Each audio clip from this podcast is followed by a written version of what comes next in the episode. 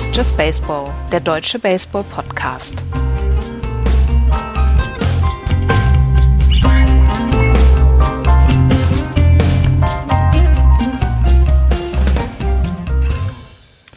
Die Astros werfen ein Combined No-Hitter gegen die Yankees. Die äh, Seattle Mariners und die LA Angels hauen sich ein bisschen aufs Maul. In der American League East sind vier Teams über 40 und in der National League geht alles seinen gewohnten Gang. Hier ist Just Baseball. Hallo, liebe Freunde. Hallo, Florian. Hallo. Hallo, Andreas. Hallo. Ihr habt schon gehört, wir haben äh, viele Themen und äh, wir beginnen in der American League West, wo es am Wochenende zu einem, ich sag mal so, in unserem WhatsApp-Chat, in unserem internen, frenetisch bejubelten Brawl kam. zwischen, den, zwischen den Angels und den Mariners. Ähm, der jetzt auch eine ganze Menge Strafen nach sich gezogen hat. Und zwar tatsächlich ein paar, die relativ signifikant sind, Andreas. Ja, Phil Nevin, der Interim Manager der ähm, Los Angeles Angels, ist für zehn Spiele gesperrt worden. Jesse Winker, der eigentlich den ganzen Kram angezettelt hat, der ist für sieben Spiele gesperrt worden.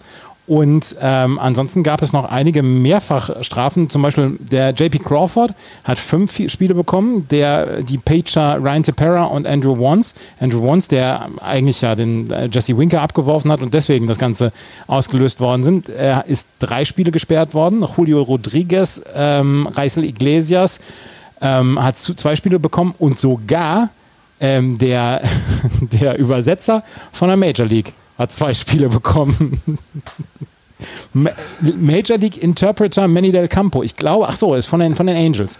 Der Übersetzer hat auch noch mal zwei Spiele bekommen. Der hat sich, der hat sich gedacht, Mensch, ich habe heute nichts zu tun, da kann ich auch mal. Da gehe ich mit rein. Da gehe ich mit rein. Und ähm, Third Baseman hier, Anthony Rondon, auch auf der Injury List, hat ähm, fünf Spiele bekommen, wenn er von der Injury List zurückkehrt. Was nächste Saison erst sein wird, weil das ein ja. Season-Ending äh, äh, Injury ist. Das heißt, er darf die ersten Spiele dann ähm, ja, wieder auf der Bank Platz nehmen.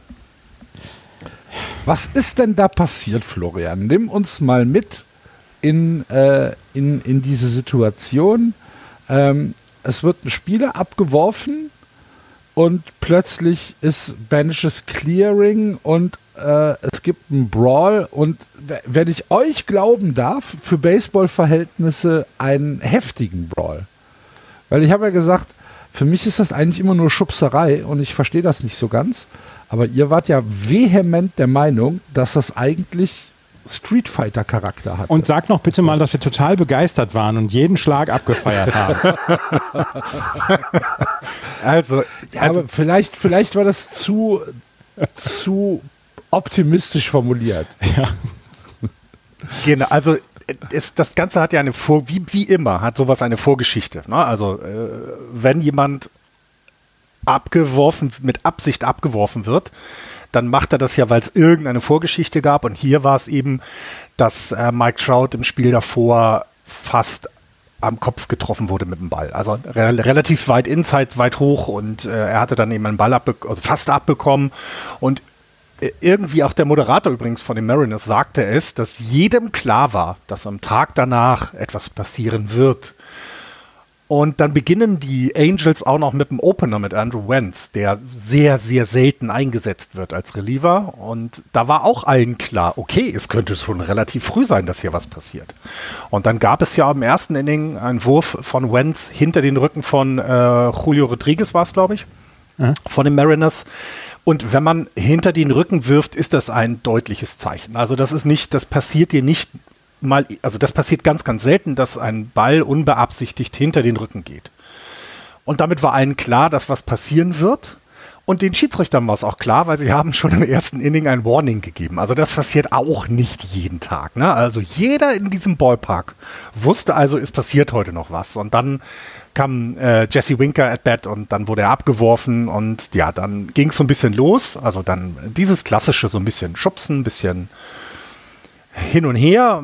Dann fühlte sich aber ein, ein, ein fühlte sich aber ein, ein Angels-Spieler so dermaßen, ja, wie soll man das sagen? Also der war, der war dann so böse, dass er, eine, dass er den Ständer mit den Seeds nochmal aufs Feld geworfen hat und dann ging es nochmal richtig los. Das war auch Reisel Iglesias, oder? Reisel, ne? Ja, ja, ja, Iglesias, genau. Ja, Iglesias. Und, und dann ging es so richtig los und im Gegensatz zu vielen anderen Brawls und deswegen ähm, ist, sind die Strafen auch etwas heftiger ausgefallen, wurden tatsächlich Schläge ausgetauscht. Also das passiert im Baseball wirklich selten, dass die Leute sich dann auf die Mappe geben, weil, wie, wie Axel das gerade gesagt hatte, das ist meistens dann ein Schubsen, ein Schimpfen, ein, äh, wenn ihr mich loslasst, dann töte ich euch alle äh, Gehabe. Also ja. das denn, ne? Kennst du ja, ne? Lass mich los. Mich zurück. Halt mich zurück. ja, ja. Genau, exakt das. Das ist es ja häufig. Das, das haben wir schon tausendfach gesehen. In dem Fall war es aber so, dass wirklich da wurden, da wurden Fäuste, trafen auch andere Körperteile von anderen Menschen und das ist dann immer, das war dann äh, das, warum auch so hart die Strafen ausgefallen, muss man ja wirklich sagen. Und dass zum Beispiel auch Nevin eine Strafe bekommen hat, hat eben was damit zu tun, dass er trotz Verwarnung sein nicht das Zeichen gegeben hat und gesagt hat, ihr werft heute niemanden ab, sondern das war klar. Dass ja, er sagt ja, er, er sagt ja, das äh, war, war überhaupt nie seine Absicht. Nein. Nein. Nein. Aber er sagt dann auch, jetzt ist es passiert. Jetzt müssen wir nach vorne gucken. Abgehakt. Zum Brawl gehören also immer zwei. Einer, der sich, ja. einer, der gebrawlt wird und einer, der brawlt.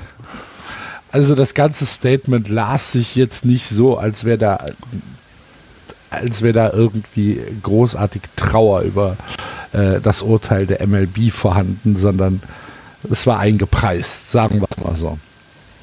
Ich, ja, gut. Ich möchte, ich möchte noch eine, eine, zwischen, eine Nebengeschichte davon erzählen, weil, ja. ähm, Entschuldigung.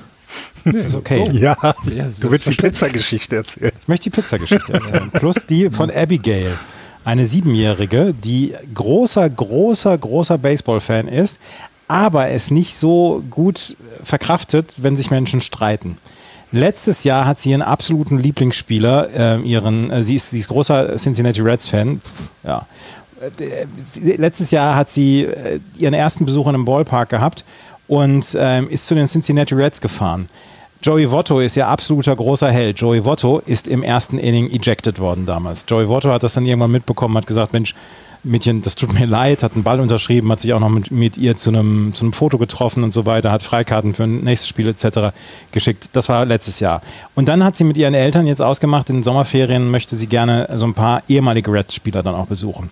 Jesse Winker ist einer ihrer Lieblingsspieler, dann auch von den Cincinnati Reds. Und der hat jetzt bis zum zweiten Inning ausgehalten. Und das hat sie auch traurig gemacht.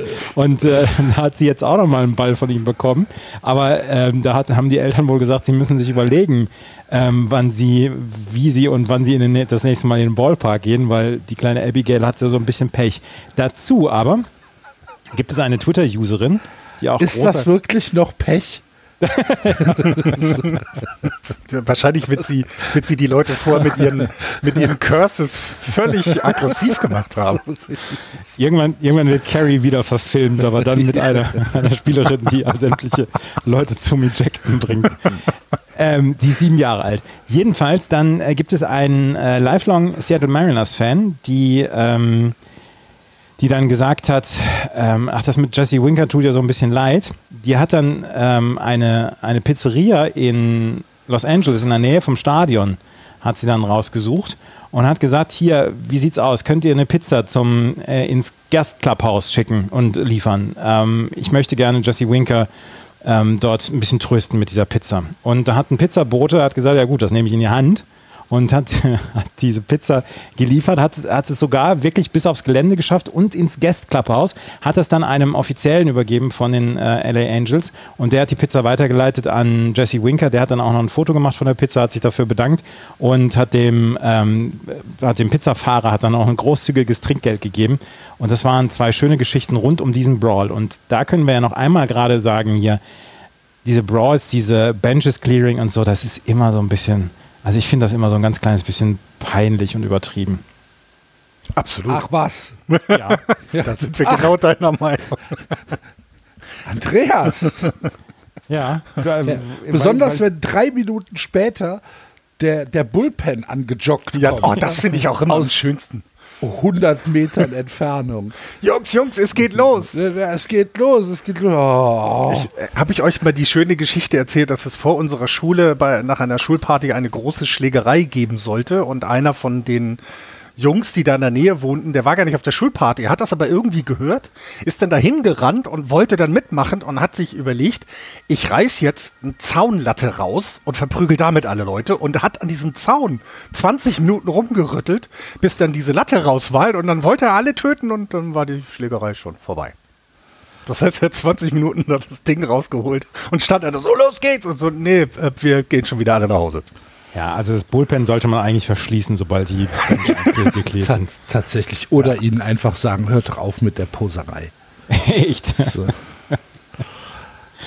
Das war äh, die eine große Geschichte der American League West. Aber wenn wir uns auf das Sportliche konzentrieren, vielleicht mal ein kurzer Abriss. Äh, die Astros führen mit 45 und 27 die West an, dahinter die Rangers, die aber schon negativ sind, 35, 37. Die LA Angels sind nur noch vier Spiele unter 500, 36, 40. Die Mariners 34, 41 und die Athletics 25, 50. Und wenn wir jetzt das Sportliche betrachten, dann muss natürlich eins hinausstechen, nämlich der Combined No-Hitter der Houston Astros gegen die New York Yankees. Und aufmerksame Hörer werden es mitbekommen haben, das Spiel wurde im deutschen Fernsehen, Schrägstrich Internet, live übertragen. Und äh, unser Mann vor Ort war äh, Andreas, der das Spiel übertragen hat und die 150 Pitches von Javier Neres und Presley, die zusammen den No-Hitter der Astros gegen die Yankees geworfen hat. Euphorisch, kann man euphorisch sagen, kommentiert hat? Ja, ich habe, also ja. das war schon euphorisch, vor allen Dingen, weil es halt, es ist erstens mal selten, einen No-Hitter zu kommentieren. Ich mache das jetzt im ersten Jahr, beziehungsweise habe 2018, 2019 ein paar Spiele für Sport 1 kommentiert. Ähm, ich mache das im ersten Jahr, das war mein zehntes oder elftes Spiel in diesem Jahr, was ich kommentiert habe. Und dann gleich ein No-Hitter und dann gegen die Yankees, die in ihrer verdammten langen Geschichte erst acht No-Hitter kassiert haben. In ihrer gesamten Geschichte haben sie acht No-Hitter kassiert. Den letzten auch von den Houston Astros 2002 und davor seit 1963 nicht mehr. Die Tatsächlich haben, die haben 2002 der letzte No-Hitter. Mhm. Das heißt 20 Jahre ja. und davor 40 Jahre? Ja. Mhm. Okay. Das ist. Äh, und der erste war oh, irgendwie in 1886. Beeindruckend. Ja. Na, 1908, ne? Äh, ja, Cy Young. Genau. Also, Cy Young. Also, man kann den Namen ja sagen. Ach so, ja, genau. genau. Cy Young hat Cy Young. Ich meine, danach wurde ein Award benannt. Also, ja. das äh, ist schon was Besonderes. Und ähm, das war halt, das war halt so, ich habe halt die ersten drei, vier Innings habe ich gesehen, Christian Javier hat eine, eine, super Leistung gebracht. Also wirklich sieben Innings gepitcht, einen Walker da gehabt, 13 Strikeouts. Einmal hat Alex Bregman äh, von der Third Base an die First Base völlig überworfen. Das wurde dann als Error gewertet. Da kam dann ein Yankees-Spieler auf Base. Aber ansonsten war es halt wirklich eine makellose Leistung von Christian Javier. 13 Strikeouts. So viele Pitches hatte er auch selber noch nie gehabt, 115. Und ähm, erst nach dem siebten Inning, ich habe das halt so kommentiert, und nach dem siebten Inning äh, kam halt Dusty Baker auf ihn zu und hat ihn wirklich fett umarmt. Und da habe ich dann ja auch gesehen, ja gut, er wird nicht weiter pitchen. Und es war mir auch vorher klar, dass es ähm, kein No-Hitter von einem einzelnen Pitcher wird. Aber dann Hector Neris, der hatte extrem Probleme, hatte zwei Walks und war wirklich, äh, wirklich mit den Nerven am Ende dann auch am Ende. Als er dann das achte Inning geworfen hat, hat er so gejubelt.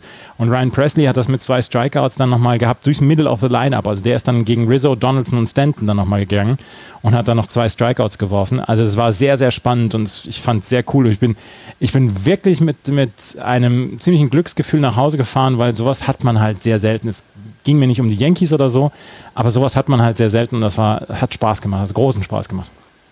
Sehr gut. Glaubst du, ähm, die Entscheidung, Christian Javier nach sieben Innings runterzunehmen, hatte was mit Pitch Count zu tun oder ja. hatte was mit dem, mit dem, äh, mit dem Error zu tun von Alex Bregman, dass also schon jemand auf Base war? Oder womit, womit hat das zu tun? Weil es ist ja immer noch eine Frage, nimmt man jemand in einem No-Hitter raus? Ja. Aber er war bei 115 Pitches. Also wäre Ja, er bei eben, 100, genau, ja. wäre er bei 100 gewesen oder 95, dann hätte ihn Dusty Baker nicht rausgenommen. Der war zu dem Zeitpunkt war er noch fast unantastbar. Aber 115 Pitches, wie gesagt, hat er noch nie in seinem Leben gehabt. Und da musst du dann auch wirklich dann sagen, okay, das, das, das geht nicht. Clayton Kershaw damals war erst bei 85 oder 90 Pitches. Ja. Das ist dann immer noch eine andere Geschichte und, und ähm, Clayton Kershaw hat schon den ein oder anderen ähm, den ein oder andere Kampf gehabt, auch mit, mit No-Hittern etc. Und ähm, Christian Javier ist noch nicht so ganz so lange in der Big League und da dann nach sieben Innings zu sagen, okay, wir nehmen dich jetzt runter, das ist völlig in Ordnung. Und dieser, dieser Combined No-Hitter ist nach wie vor eine Riesengeschichte und ähm, das war eine Riesenserie auch. Ich meine, wie- die, die Astros haben bis auf zwei Innings alle vier Spiele komplett durchgeführt und haben nur 2-2 gespielt. Also die Yankees lassen sich ja überhaupt nicht da aus dem Tritt bringen. Die Yankees haben bis ins siebte Inning des nächsten Spieles noch keinen Hit Ja, gehabt ja. und haben das Spiel dann noch gewonnen. Das war eine famose Serie insgesamt. Also hat dir auch mal wieder gezeigt, ähm, was die Astros in diesem Jahr drauf haben. Denn also neben, neben all dem, ne, die, du kannst so No-Hitter, das ist ja nichts, was du jede Woche machst. Logischerweise, wir sprechen jetzt auch explizit drüber. Aber sie haben eben gezeigt, dass ihr Pitching-Staff dazu in der Lage ist, die offensiv stärkste Mannschaft zu 16 Innings ohne Hits zu halten. Und das, das war schon beeindruckend gut, muss ich sagen. Und dann auch die Spiele danach, also auch das, das letzte Spiel, das war ein Walk-Off. Ne? Also da haben die, da haben die Yankees äh, lange 3-0 hinten gelegen und äh, haben dann erst äh, quasi zum Ende, ja, zum Ende hin haben sie es dann nochmal gezeigt, weil dann sind die Yankees halt eben auch stark und, und ja, es ist schon, ist schon, ist schon krass, was die da, was die da für eine Leistung gebracht haben. Das muss, muss man mal den Hut vorziehen, wie die Astros sich in, in, in, im Yankee Stadium, das darf man ja nicht vergessen. Es war nicht zu Hause, es war im Yankee Stadium, wie sie sich da verkauft haben.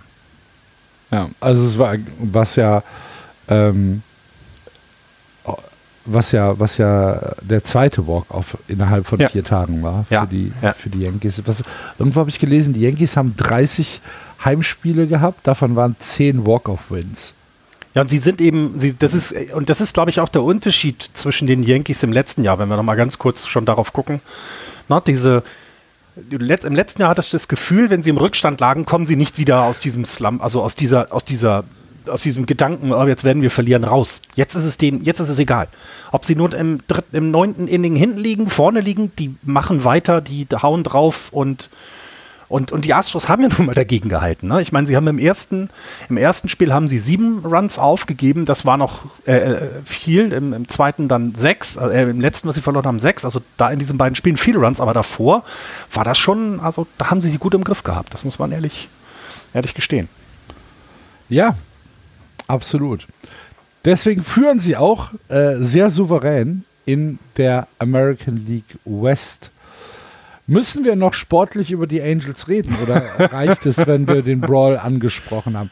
Vielen Dank an unseren Hörer, der uns letzte Woche ein, einen wunderschönen Tweet weitergeleitet hat, der so auf den Punkt war, wo ein äh, es war ja ein Angels-Fan, ne? der, das, Ja. der das geschrieben hat, der dann gesagt hat, jeden Tag lese ich, dass Shohei Otani wieder irgendeinen Rekord gebrochen hat oder dass er Dinge gemacht hat, die das letzte Mal 1912 von, äh, von, von Ich lese mal gerade wen vor. auch immer, ja. Ich lese mal gerade vor. Every time I see an Angels highlight, it's like Mike Trout hit three home runs and raised his average to 528, while Shohei Otani did something that hasn't been done since Tungsten Armo Doyle of the 1921 Akron Groomsman as the Tigers defeated the Angels 8-3. Und es ist absolut, es, es ist doch, also besser geht's nicht. Besser kann man es nicht beschreiben. Ja, also übersetzt gerade nochmal für die, die das Englischen nicht so ganz mächtig sehen. Jedes Mal, wenn ich ein Angels-Highlight äh, sehe, dann ist es irgendwas mit Mike Trout hat drei Home Runs geschlagen und hat seinen Betting Average auf 5,28 hochgetrieben, äh, während Shohei Otani irgendwelche Dinge getan hat, die das letzte Mal Tungstenarm, Wolframarm O'Doyle ja, von den 1921er Akron Groomsmen äh, gemacht hat, während dann die, die Detroit Tigers die LA Angels mit 8 zu 3 geschlagen haben. Das war, ist ein brillanter Tweet. Brillanter Tweet. Tatsächlich. Vielen Dank an den Hörer, äh, der den ausgegraben und mit uns geteilt hat. Ähm, es ist halt schon ernsthaft frustrierend. Ich habe mir, ich habe diese Woche irgendwann ich weiß gar nicht mehr, wann es war. Ich glaube, es war Freitagabend. Ähm, habe ich, äh, nee, am Samstagabend habe ich ein bisschen äh, Halos Doom-Scrolling gemacht und äh, habe mir, hab mir so ein paar äh, Leute angeguckt, die halt irgendwie gesagt haben, wir wissen, wir wissen jetzt einfach nicht mehr, was wir machen sollen. Es ist, äh, was, wie soll es weitergehen? Sie haben jede Hoffnung verloren in Anaheim. Und das, und das im Juni. Ne? Also ja. Aber es ist ja, ist ja generell, das ist ja nicht nur wegen Juni und dieser nee, Saison. Nee, genau. Es, ich, ich glaube auch, es ging um die Franchise als solch. Das, das, das ist einfach, das ist einfach unsagbar. Unsagbar, was die, ähm, was die Angels machen. Und sie haben die zwei besten Spieler der Welt. Sie haben dann sehr viel Geld investiert, um Leute zu holen, wie zum Beispiel Anthony Rondon oder auch Noah Syndergaard. Noah Syndergaard übrigens letzte Nacht mit einem sehr, sehr guten Spiel gegen die Chicago White Sox. Ein, ein wirklich gutes Spiel, was die Angels letzte, äh, letzte Nacht gebracht haben. Aber das ist eins unter vieren. Die nächsten drei verlieren sie wieder. Mhm. mhm. Und das ist halt etwas, da bleibt einem so ein bisschen, ja, man weiß nicht mehr so richtig, was man dann auch sagen soll es fehlt halt auch so eine Serie, ne, dass du jetzt wie die Braves, dass du mal zehn im Stück gewinnst und einfach auch nochmal deutlich machst, okay, mit uns ist weiterhin in diesem Jahr zu rechnen. Wir sind da. Wir, wir, wir äh, Astros, ihr könnt so gut sein, wie ihr wollt, wir sind, wir sind dran. Und genau das passiert dort gar nicht. Ne? Wir haben jetzt mal eine Zehner-Tagesserie oder die letzten zehn Spiele-Serie, wo sie mal positiv sind mit 6-4. Hatten wir aber auch lange nicht mehr. Ne? Und es ist eben alles viel zu ausgeglichen. Ne? Sie verlieren zu Hause mehr Spieler, als sie gewinnen. Sie haben nur 20 gewonnen, 22 verloren. Sie verlieren auswärts mehr Spieler, als sie gewinnen, 16 zu 18. Es gibt nichts, woran man sich jetzt irgendwie auch noch krallen könnte und sagen könnte, ja, aber die nächsten Serien sind oder äh, äh das äh, sogenannte Strength of Schedule war immer gegen uns zum Beispiel, ne, sowas. Nee, so richtig nicht. Na, also das äh, äh, Strengths of Schedule sagt, dass sie 0,3 sind. Also und da haben äh, Yankees haben irgendwie äh, wesentliche stärkere Schedules zum Beispiel gehabt und so weiter. Also es ist ja, es ist es ist unerklärlich schlecht und das durchgehend. Ja, das also die Sache ist ja halt auch die. Mittlerweile musst du halt auch als Angels darauf gucken, gibt es halt wenn ich schon die Astros nicht kriege, muss ich halt wenigstens die Möglichkeit haben, über die Wildcard in die Playoffs mhm. zu kommen. Und ehrlich gesagt, ich sehe es im Moment nicht. Ich sehe es nicht.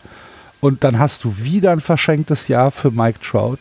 Dann hast du wieder ein verschenktes Jahr für Shohei Otani. Dann hast du im Winter uferloses Geld ausgegeben, wie du gerade eben schon gesagt hast, um diese Mannschaft nach vorne zu bringen. Und es funktioniert einfach nicht was, was macht man denn da? Ist LA ein Markt, wo du sagst, okay, wir machen jetzt hier einen Cut und versuchen wirklich einen, einen, einen echten Rebuild mal wieder? Ich bezweifle das, ehrlich einen gesagt. Einen echten Rebuild mit, mit Mike schaut noch die nächsten 44 Jahre unter Vertrag? Nee, einen, einen echten Rebuild mit äh, Anthony Rendon mit über 35, sogar 38 Euro im, äh, Millionen Euro im nächsten Jahr. Einen echten Rebuild, da müsstest du die beiden ja traden, wenn du einen echten Rebuild machst. Ja, genau. Und wenn du Mike Trout äh, tradest, dann kannst du genau. aber auch den Laden dicht machen. Dann kannst du aber auch das Stadion neu aufbauen. Genau, weil das, das, das sind, das, das ist, die haben sich in eine Falle begeben, in der sich bisher, in meiner, meiner Meinung nach, eine Franchise noch nie begeben hatte. Ne? Sie haben äh, erwiesenermaßen haben sie in den Reihen einen der besten Spieler, der, der, den es jemals gab. Der wird irgendwann zu den Top drei Baseballspielern auf diesem Planeten, äh, äh den, den wir je gesehen haben, sowieso, aber auch aller Zeiten sein. Du hast mit Shoei Otani jemanden, der, der etwas macht, was andere nicht tun. Wie willst du da? Also, die müssen ja nächstes Jahr Geld ausgeben. Äh, Joey Otani ist in Arbitration 3. Das heißt, 2024 ist der Free Agent. Du musst dir überlegen, was mache ich jetzt? Und ich, ich habe kein, ich kann es nicht sagen, was da passieren müsste. Also mir fällt jetzt auch nicht ein, dass man sagt, na lass doch mal, hm, keine Ahnung, Chaim Blom dahin und lass ihn mal die, die, die, das aufräumen. Ja, aber auch der stehe vor dem Problem, äh, dass er Mike Trout nicht traden kann. Dass das nicht geht. Die nächsten drei Jahre mindestens nicht. Danach können wir wieder weitergucken. Aber ganz ehrlich, es, es fängt doch an, äh, Mike Trout hier zum Problem hoch zu stilisieren. Das, das geht ja nicht. Du kannst ja nicht Mike Trout als Problem hier äh, bezeichnen. Mike Trout ist der beste Spieler des Planeten. Wir haben mit Shohei Otani einen Spieler, den wir seit 100 Jahren nicht mehr gesehen haben. Das sind die beiden Spieler, die ist, um die es herum eine Mannschaft aufzubauen gilt. Und da haben die Yankees einfach in den letzten zehn Jahren unglaublich viel Scheiße gebaut. Und natürlich Die haben Angels, sie zwischendurch auch die Pech Angels, gehabt. Die Angels. Die Angels. Wer denn? Wer, was habe ich gesagt? Yankees passt aber auch. Entschuldigung, die Angels. Weil, äh, dieser, dieser, dieser unfiltrierte Hass von mir auf die Yankees, Wahnsinn. äh, der bricht sich Bahn. Jedenfalls, ähm, die Angels wird alles aufgezeichnet, Andreas. Du weißt Ja, das, ne? die, die, die haben einfach unglaublich viel Scheiße gebaut drumrum. Sie haben es halt einfach überhaupt nicht geschafft, diesem Rost oder diesen beiden Spielern, äh, beziehungsweise acht Jahre lang ähm, ähm, Mike Trout nur alleine, ein, ein, ein, ein Team an die Seite zu stellen, was da, was da unterstützend ist. Und wir haben schon mal darüber gesprochen, vielleicht verstecken sich die anderen dann ja auch hinter der Leistung von Mike Trout und hinter Shohei Ohtani. Und trotzdem muss es möglich sein, die zwei besten Spieler der Welt zu haben und dann in die Playoffs zu kommen. Das gibt's doch nicht. Das kann doch nicht sein. ja. Na und ein Jahr kann ja auch mal die Astros besser sein als du selber. Ne? Das ist ja alles okay. Die äh, ne, haben gute Leute beisammen ähm, und ähm, haben, haben gut ihre, ihre, ihre Mannschaft verstärkt und haben, auch wenn Leute abgegangen sind, das versucht zu kompensieren. Alles gut. Es kann ein Jahr mal passieren, dass du schlechter als die Astros bist. Definitiv. Aber das kann nicht die letzten fünf Jahre sein. Und es, auch gerade in diesem Jahr, wo du angefangen hast mit, mit, äh, ja, mit, mit einem Versprechen, ja, ne? Der Start in die, in die Saison war ja gut. Und jetzt dieses, diese, diese, dieses komplette Bergab mit Manager entlassen, also ja auch schon Reißleine ziehen. Also ja nicht nur sagen, okay, jetzt müssen sie den Manager entlassen. Nein, das haben sie schon gemacht. Und das macht Zeit. Und wer soll denn das nächstes Jahr dann besser machen? Das ist alles so, so schwierig und so unerklärlich schwierig, ne? Gut. Jetzt haben wir natürlich unser Versprechen gebrochen, über die Angels nur zu sprechen, wenn sie über 500 sind. Ich habe dieses Versprechen nie abgegeben. Wir wollten da ja eigentlich eine Serie draus machen. Ne? Was, macht, was, was hat Shoei gemacht? Aber ja, gut. Ähm, es ist schon. Shoei hat, Shoei hat übrigens im Brawl Leute zurückgehalten, hat sie umarmt. ja, ja. Ich meine, wenn, wenn man sich Shoei Otani anguckt, so vom, von, vom ganzen Körperbau her, ist es ja auch nicht jemand, wie ich mir einen, ich sag mal, einen Durchschnittsjapaner vorstelle. Ne? Der hat ja auch einen Oberkörper. Der könnte MMA boxen. Oh, der könnte auch, der MMA könnte tatsächlich spielen, oder wie heißt genau, das? Im Oktagon stehen. Ja. wo wir gerade dabei waren mit Kämpfen. äh, Kämpfen in der MLB. Ja, der, der hat, der, hat- das ist. Ja. Ja. Also wenn der dich, in, wenn der dich in Bärhack nimmt, dann bleibst du, glaube ich, stehen. Und wir sind alle drei jetzt keine kleinen, also wir sind nicht klein, ne? Wir sind alle, alle über 1,80, alle über 1,85 und äh, ja, genau. Der würde auf uns runtergucken, so gefühlt. Und uns umarmen und sagen, bleib stehen und dann bleiben wir stehen. Gut. Also, LA Angels, äh, wir warten darauf, dass äh, etwas passiert. Bin sehr Eine gespannt. Sache habe ich noch zu den Seattle Mariners. Die Seattle Mariners haben sich Carlos Santana zurückgeholt von den Kansas City Royals, haben White Mills und William Fleming dafür abgegeben und äh, haben 4 Millionen an Cash noch bekommen von den Seattle Mariners. Sie haben Carlos Santana abgegeben, weil sie einen ihrer Top Prospects nach oben, nach oben geholt haben. Und diesem jungen Mann gönne ich jeden Erfolg der Welt, weil der hat einen geilen Namen. Vinny Pasquantino heißt er. Und ähm, er hat äh, Montag, gestern Abend hat er, stand er auch im Starting Lineup und der hat, der war in der 11. oder 12. Runde ist der gedraftet worden und war eigentlich erst übersehen und haut seit anderthalb Jahren haut er alles durch die Gegend. Also wirklich jegliche, jegliche Bälle haut er durch die Gegend. Und ähm, ist, ist überragend ähm, in der AAA gewesen. Und den haben sie jetzt hochziehen können und dadurch mussten sie halt, äh, sie mussten halt ihm, durften sie dem, ihm den Weg nicht mehr versperren. Die Royals gehen nirgendwo hin diese Saison und deswegen haben sie jetzt Carlos Santana getradet. Ich habe auch noch was zu den Oakland Athletics. Weil wir ja auch immer noch so ein bisschen gucken, wie steht's um die Athletics. Sportlich weiterhin schlecht und was das ganze Stad die ganze Stadiongeschichte angeht, hat die MLB entschieden, dass sie keine, ähm, wie nennt sich das? Äh, Relocation Fee zahlen müssten, würden sie nach Las Vegas gehen. Das gab es jetzt eine Nachricht. Äh, und das deutet doch sehr darauf hin, dass man dass man dort, also man baut ihnen quasi, also man, man hat schon die Umzugswagen jetzt bestellt. Die, die warten alle schon vor, vor vom äh, Kolosseum und jetzt äh, muss nur noch gepackt werden und wir ziehen um, weil dieses Relocation-Fee war wohl bisher immer notwendig, aber ähm, die MLB hat gesagt, in dem Fall brauchen sie es nicht machen. Das ist ja kein Wink mit dem Zaunpfahl mehr, das ist ja mit dem Zaunpfahl verprügelt worden. Ja. ja, ich finde aber, wir sollten das auch, also ne, ich, wir haben ja gesagt, wir gucken immer drauf, was ist da los. Mal sehen, wie lange wir noch über die Oakland A's sprechen und dann über die Las Vegas Athletics sprechen. Mal gucken. Ja, ich meine, das, das war ja, das passt ja auch zu dem, was Rob Manfred da vor, vor Wochenfrist irgendwie gesagt hat, dass sie, also die MLB generell, ja, aber das Vegas ist toll. Sehr, ne? so, da, also, da, versteht uns da nicht falsch, ne? Also Las Vegas, nee, da könnten wir uns schon, könnten wir uns schon vorstellen. Nein, Hat nichts mit Oakland sich da alle ganz doll. So insgesamt, also, also was die Bürgermeisterin ja, ja, alles macht, fantastisch. Aber Las Vegas ist.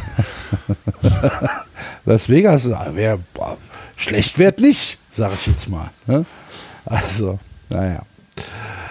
Gut, äh, wir gehen eine Liga nach oben in der Tabelle und schauen in der American League Central einmal, was passiert ist. Die Minnesota Twins führen hier 42-33. Dahinter die Cleveland Guardians 36-33, die eine harte Woche hatten. Die Chicago White Sox eine der Enttäuschungen der Saison mit den Angels zusammen, 34-38. Die Tigers 28-44 und die Royals spielen so ein bisschen komplett unterm Radar, 26-46. Andreas, du hast auch Twins gegen Guardians äh, kommentiert und äh, wer deine Liebe für Namen äh, kennt, der hat natürlich mitgezählt, wie oft Rocco Badelli gefallen ist als, äh, als Name. Und es war zweistellig. Das kann man schon sagen. ne? Twins gegen Rockies. Ja. Ich finde aber auch Rocco Baldelli ja, sieht Twins so cool gegen Rockies, aus. ja, genau. Ja. Ich finde ja auch Rocco Baldelli sieht so cool aus. habe ich den häufig erwähnt? Ich weiß es gar nicht mehr. Ab, also ich habe bei, ich glaube, zwölf aufgehört zu zählen. aber ist der einzige, den ich erkannt habe. Deswegen habe ich gedacht, der kann ich den Ah, Max Kepler hast du auch erkannt. ja. aber dafür bin ich bezahlt worden. oder, oder hast du da immer so, so, so ein Puff von links bekommen. So, ja, ja genau. das, ist, das ist Max Kepler übrigens. Ach so, ah, ah, das ist der. Danke. Ach, das ist Max Kepler. Den hätte ich mir ja anders vorgestellt. Ja, Viel kleiner. Ja. So, so was, was, was, was soll ich jetzt sagen? Ähm, die Minnesota Twins haben, ähm, haben, wir haben ja letzte Woche noch darüber gesprochen, dass sie den, den Vorsprung komplett abgegeben hatten an die Cleveland mhm. Guardians. Und jetzt haben die Guardians, du hast es gerade eben gesagt, eine harte letzte Woche gehabt. Und jetzt haben sie letzte Nacht auch das erste Spiel gegen die Twins verloren. Die Twins haben letzten, ähm, letzte Woche echt ordentlichen Baseball gespielt. Und da möchte ich jetzt dann auch mal, bevor ich gleich auch noch bei den Guardians einen Spieler hervorheben möchte, möchte ich hier dann nochmal sagen, was Byron Buxton für ein unglaublicher Spieler ist. Der hat am Sonntag gegen die Rockies ein Triple, ein Double und ein Single geschlagen. Er war wirklich nur ein Home Run entfernt vom Cycle. Dazu ist er einfach unsagbar schnell und er hat das ganze Stadion auf, auf, die, auf die Beine gebracht. Und das, dieses Team, die Minnesota Twins, sind einfach so viel besser, wenn er im, im Line-Up steht und wenn er nicht verletzt ist. Und ähm, das war einfach überragend gut. Ja, Centerfielder der äh, Minnesota Twins. Ähm, dieses Spiel, was du kommentiert hast, also ich habe es natürlich geschaut, ähm, das war ja so nach den ersten drei Innings dachte ich, okay, das könnte jetzt auch fünf Stunden dauern, das Spiel. Ja, habe ich auch gedacht. Ich auch gedacht. so, da da muss, muss man jetzt mal aufpassen, dass das nicht komplett aus dem Ruder läuft. Es war ja dann noch einigermaßen zivil. Ähm, aber äh, das, hat, das hat auch schon Spaß gemacht, weil du gesehen hast, äh, beide Offensiven gingen richtig auf den Pitcher drauf. Ne? Das war so ein Spiel, wo beide Pitcher vom ersten Pitch an komplett unter Druck standen. Ja, es war insgesamt äh, war es ein Spiel, wo wir gleich von Anfang an viele Dinge gesehen haben, viele Action gesehen haben. Dann auch auf dem Bases, wir haben Stolen Bases gesehen, wir haben, wir haben Doubles gesehen, Triple von, von Byron Buxton und beide Mannschaften war, hatten Bock drauf, ähm, offensiv dann auch was hinzubekommen, weil ich glaube dann auch beide Teams ähm, haben mit der Offensive in den letzten Wochen so ein bisschen gehadert und ähm, da haben sie versucht, jetzt so ein bisschen was draus, draus zu machen und deswegen war das gerade in den ersten Innings ein gutes Spiel, um dann auch ja, neue Zuschauer ranzuholen. Gerade bei Sport 1 äh, kommentieren wir dann ja auch für, für Laien beziehungsweise für Leute, die zum ersten oder zweiten Mal Baseball sehen und ich glaube, das war ein gutes Spiel, um ranzuführen. Ja. Ja, hat auch Spaß gemacht. Wenn ihr äh, diese Übertragung äh, von Sport 1 noch nicht eingeschaltet habt, macht das mal. Ähm, ich finde tatsächlich, dass ihr da ein, ein gutes Produkt äh, macht, muss ich sagen. Auch mit dem, mit dem Studio und so, das, das, äh, das gefällt mir ganz gut. So der Vorlauf, ne? also ihr müsst jetzt nicht äh, mit einem äh, mit einem äh, Vorlauf rechnen, wie ihr ihn vielleicht im, im amerikanischen Regional-TV seht, wo halt äh, tatsächlich äh, 100% äh, Statistik gesprochen wird, sondern natürlich ist das ein bisschen aufbereitet für den deutschen Markt. Aber ich finde es ehrlich gesagt nicht penetrant. Ich finde es okay, so wie es ist. Das freut mich. Also, ähm, ich finde, ihr macht dann ein sehr, sehr gutes Produkt. Das mal am Aber Rande. Zu den Twins hätte ich noch eine kleine Geschichte. Habt ihr mitbekommen, dass der Twi Pitching Coach der Twins jetzt zu LSU, LSU äh, äh, gegangen ist? LSU gegangen. Ich dachte, der. Äh, Ah, ich dachte, war das nicht, war das nicht, nee, war das nicht der Pitching Coach? Coach? Nee, das, das war der Pitching genau, der, der, Coach. Also der so, ne, das, okay, das, ich finde es spannend. Du hast ja in der Regel gerade im, im, im, Baseball hast du ja eher diesen, na, wenn du dann in der Big League bist, dann ne, gehst du eigentlich ins College nicht unbedingt wieder zurück, sondern du bleibst dort und steigst nachher weiter auf, je länger und je besser du wirst. Und hier jetzt das, das, also fand ich, äh, also ist bemerkenswert, deswegen wollte ich es kurz ansprechen. Ist aber auch jetzt ja, kann aber natürlich auch ein Deal sein, dass gesagt wird, du machst jetzt noch ein Jahr hier Pitching Coach und dann wirst du der neue Manager. Bei LSU. Das Bei könnte LSU auch sein, aber. Ja, ja, ähm, klar, natürlich, klar. Ja, ja, genau, er wird da bestimmt genau. einen besseren Job kriegen, ja. Es ist halt, es ist halt komplett unüblich, ähm, dass ein Pitching Coach während der Saison geht, währenddessen er eine fantastische Arbeit gemacht hat. Sonny Gray zum Beispiel hat gestern Abend nach seinem Spiel gegen die Guardians hat er gesagt, es hat mich komplett auf dem falschen Fuß erwischt. Sonntagabend gab es ein Team-Meeting wohl und da hat der, ähm, da hat Rocco Baldelli, der Manager der Minnesota Twins, falls ihr das, den Namen noch nicht gehört habt, hat dann äh, gesagt, dass er, ähm, dass, dass er geht und ähm, da waren wohl alle ziemlich schockiert, weil er war einer, der gerade das, den Pitching-Stuff der Twins in den letzten Monaten wirklich nach vorne gebracht hat. Vor allen Dingen ja solche Leute wie Sonny Gray oder auch Chris Archer. Mhm. Um den Namen mal wieder einzuwerfen. Gut gemacht, Andreas, genau. Also ich habe auch das, äh, äh, es hat sich ja im Pitching was äh, was bewegt auch und äh, dass man dann mitten in der Saison geht. Ne? Wenn du es zum Ende machst, ja. alles klar, kann, äh, alles gut, hast einen anderen Job, äh, wirst da besser bezahlt, ist deine Heimat, ist was auch immer, alles okay. Aber mittendrin ist äh, äh, komisch, genau. Ja, ähm, ich kann es halt tatsächlich überhaupt nicht einschätzen. Weiß ich nicht.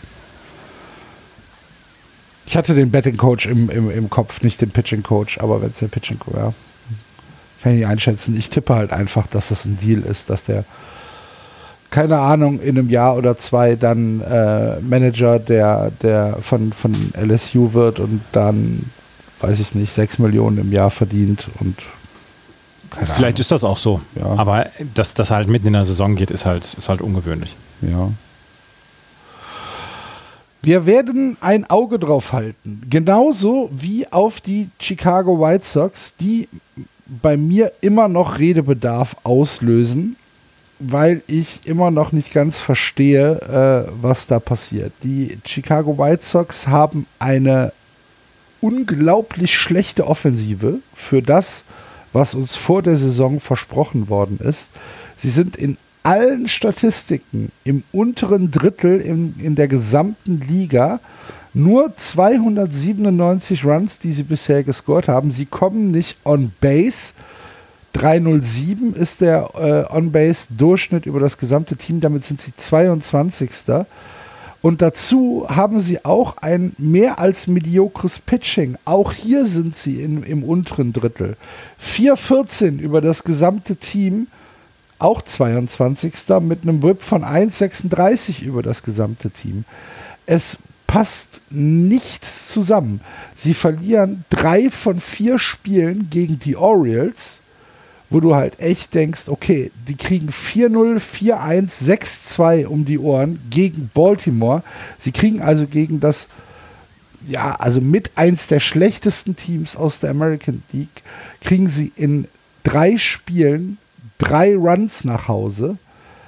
Und all das, was vor der Saison gesagt worden ist, dass die Chicago White Sox angreifen, dass die Chicago White Sox in Contention für Playoffs sind, dass die Chicago White Sox eigentlich sogar auf dem Papier der Favorit für die Central sein müssen. Nichts davon äh, erfüllt sich. José Abreu, ich weiß nicht, äh, 2,67er Schnitt. Weiß nicht, was das soll. Luis Robert, 2,89er Schnitt.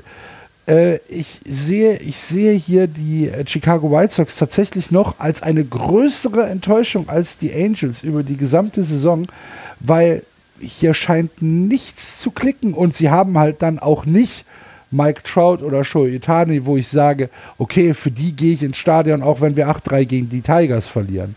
Ich möchte es mir trotzdem mal angucken. Für wen soll ich denn bei den White Sox ins Stadion gehen?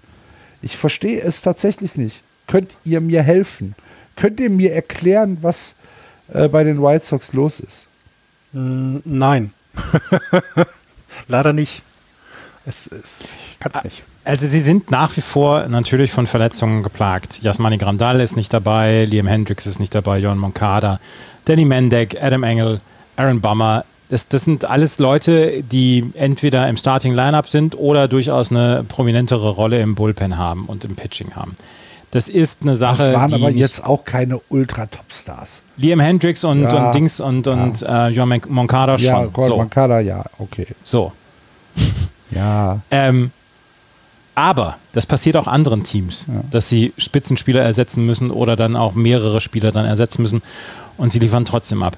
Ich bin inzwischen, und das ist eine, es ist eine total plakative und doofe und vielleicht auch ähm, so ein bisschen überkandidelte Meinung, aber ich bin in, inzwischen der Meinung, dass Tony La Russa das Problem ist. Mhm.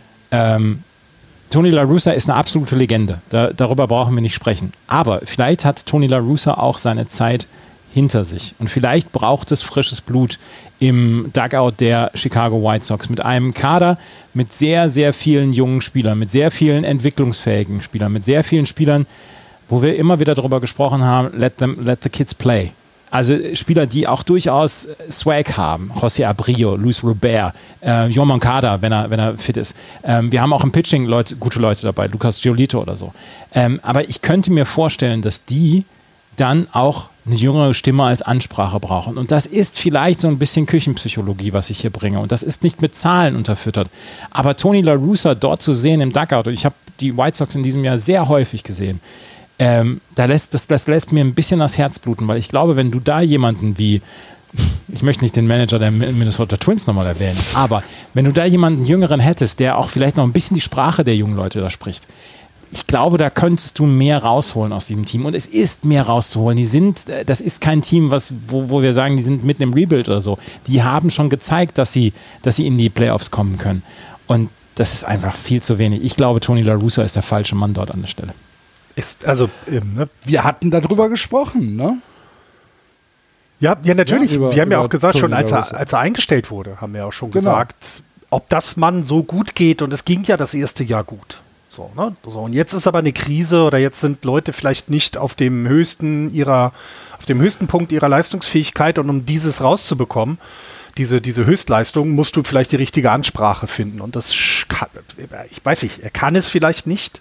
Er will es vielleicht nicht, er ist dazu nicht in der Lage, vielleicht ist auch die Franchise nicht. Vielleicht möchte sie das auch nicht. Ich weiß es nicht. Das kann man so alles so schwer greifen, finde ich. Und wir haben ja auch schon über Jerry Reinsdorf gesprochen, der Owner der, der White Sox. Das ist ja nun auch nicht jemand, der unbedingt für Erneuerung und progressiv, progressives Vorgehen steht. Also ich finde es schwierig. Aber ich, ich manchmal, man sieht es jetzt bei den, bei den Phillies, hat man gesehen, dass ein Trainerwechsel, Managerwechsel was bringt. Würde hier vielleicht auch was bringen, aber wer sollte dann das sein? Ne? Da müsste es ja im Staff jemanden geben, der jetzt eine bessere Ansprache hat, weil einen richtigen externen neuen Manager kriegst du so schnell definitiv nicht. Also das ist schwierig und es ist eben, also wir haben ja hier, sie sind jetzt. Ja gut, auch, auch, auch, auch Farmteams haben Manager. Ja, zum Beispiel, aber ich weiß jetzt no. nicht, wie es den. Äh, ähm Natürlich weiß ich das auch nicht, aber. Birmingham Barons, ähm, ne? Auch, nee. auch da gibt es Möglichkeiten, äh, wenn du sagst, wir probieren mal was äh, mit einem mit jungen Coach. Äh, ich meine, die, die, die Leute, die in die MLB, in der MLB Manager werden, klar, die kommen meistens über Position äh, äh, Coaches äh, Posten, aber da wirst du ja nicht reingeboren. Du musst ja, du musst ja irgendwie äh, musst du ja tatsächlich deine Erfahrung sammeln und du kannst auch in Double A und Triple A Erfahrung sammeln. Und du kannst und du musst eben auch gucken, ob es an der einen Stelle passt, an der anderen nicht. Ich meine, überleg mal, was wir oder wie sie in Philly über Gabe Kepler geflucht haben, die Fans, und wie, wie erfolgreich er jetzt bei den Giants ist. Also manchmal passt es dann eben vielleicht auch in der Franchise nicht. Das kann ja bei Tony La Russa jetzt hier mhm. einfach sein. Der ist einfach nicht in der richtigen Franchise zu dem jetzigen Zeitpunkt. Ne? Das ist ja auch nicht schlimm, weil du hast es selber gesagt, Tony La Russa ist eine Legende. Der, der, der, hat seine Meriten schon gehabt und das ist ein guter Manager, aber vielleicht eben vor zehn Jahren, oder? vor 15 Jahren. Warum, warum ist Tony La Russa nicht in seinem Ohrensessel und guckt Baseball oder, oder ist in irgendeiner Weise als Experte noch zuständig? Ja, genau. Das Spiel hat sich weiterentwickelt. Und das haben alle, alle älteren Manager erlebt. Dusty Baker ist, ein, ist die, die Ausnahme von der Regel. Aber wir haben so viele junge Manager inzwischen dort in der Major League, die dann auch äh, gerade erst vielleicht raus sind aus der Major League und gerade erst ihre Karriere beendet haben und dann ähm, jetzt versuchen, diese Teams zu führen. Und viele mit Erfolg, viele, die dann auch neuen Ideen ähm, zugewandt sind. Aber äh, ich, ich habe ich habe das Gefühl, bei, bei Tony La Russa geht es noch so nach diesem Motto wie bei, wie bei uh, League of Their Own. There is no crying in baseball, solche Sachen. Ähm, das, das ist etwas, was mich, was mich da beschäftigt. Und wie gesagt, ich kann das nicht mit Zahlen unterfüttern mhm. oder so weiter. Aber das, ihn zu sehen, dieses Team zu sehen, da passt was nicht. Das, das, das, das passt nicht zueinander. Ja. ja. Es ist, und ich bin mal gespannt, wie, wie die Korrektur ähm, da sein wird. Also was die, was dann nachher das Ganze korrigieren soll. Und äh, na, also es kann eben, ich glaube nicht, dass das, also im Moment wirkt es jedenfalls auch nicht so, dass, dass die Reißleine noch in dieser Saison gezogen wird.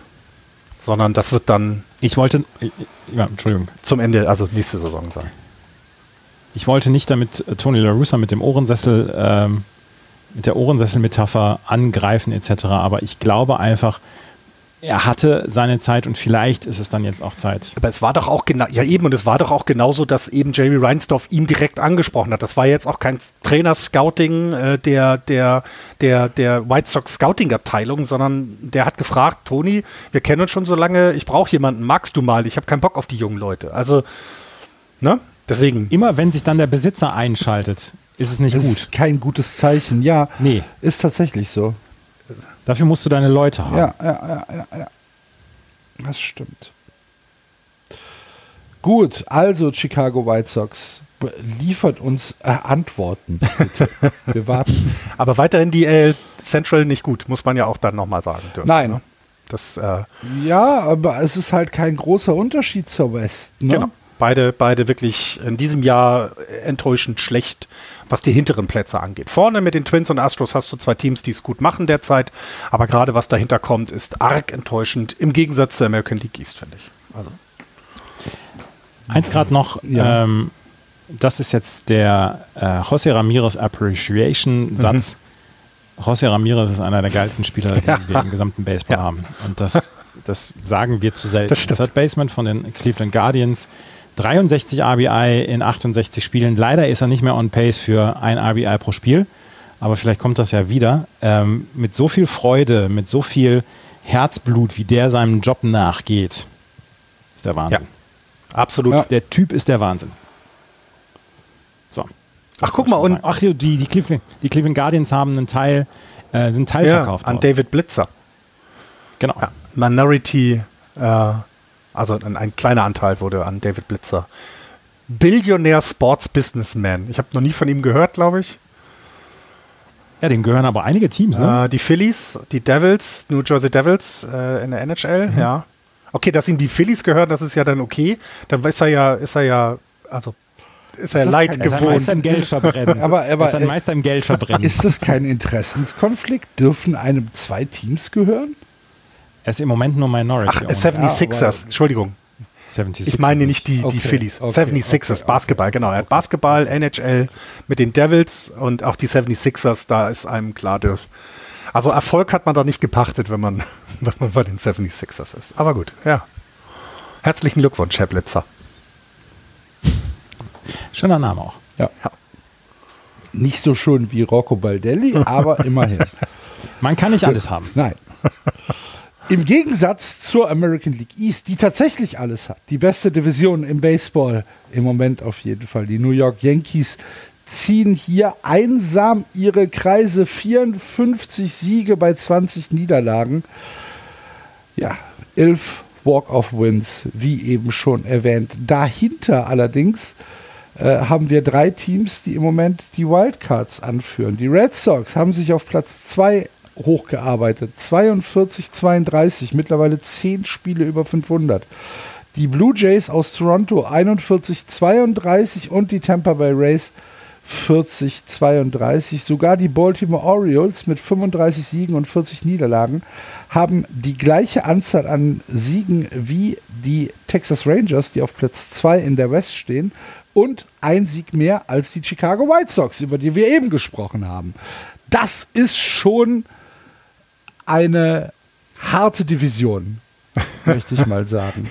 Das sind schon vier Teams, die eigentlich äh, zum Besten gehören, was in der American League aufläuft und die alle in einer Division versammelt zu haben, ist auf der einen Seite natürlich hochinteressant, weil es die divisionsinternen Duelle immer spannender macht. Auf der anderen Seite ist es natürlich auch ein, ähm, ein hohes Frustpotenzial, was für Teams ähm, entstehen kann, wenn du halt 19 Mal gegen die Yankees, gegen die Red Sox oder gegen die Blue Jays-Rays äh, antreten musst und weißt, hier ist jedes Spiel äh, hart umkämpft und es gibt keine Pause in der gesamten Saison.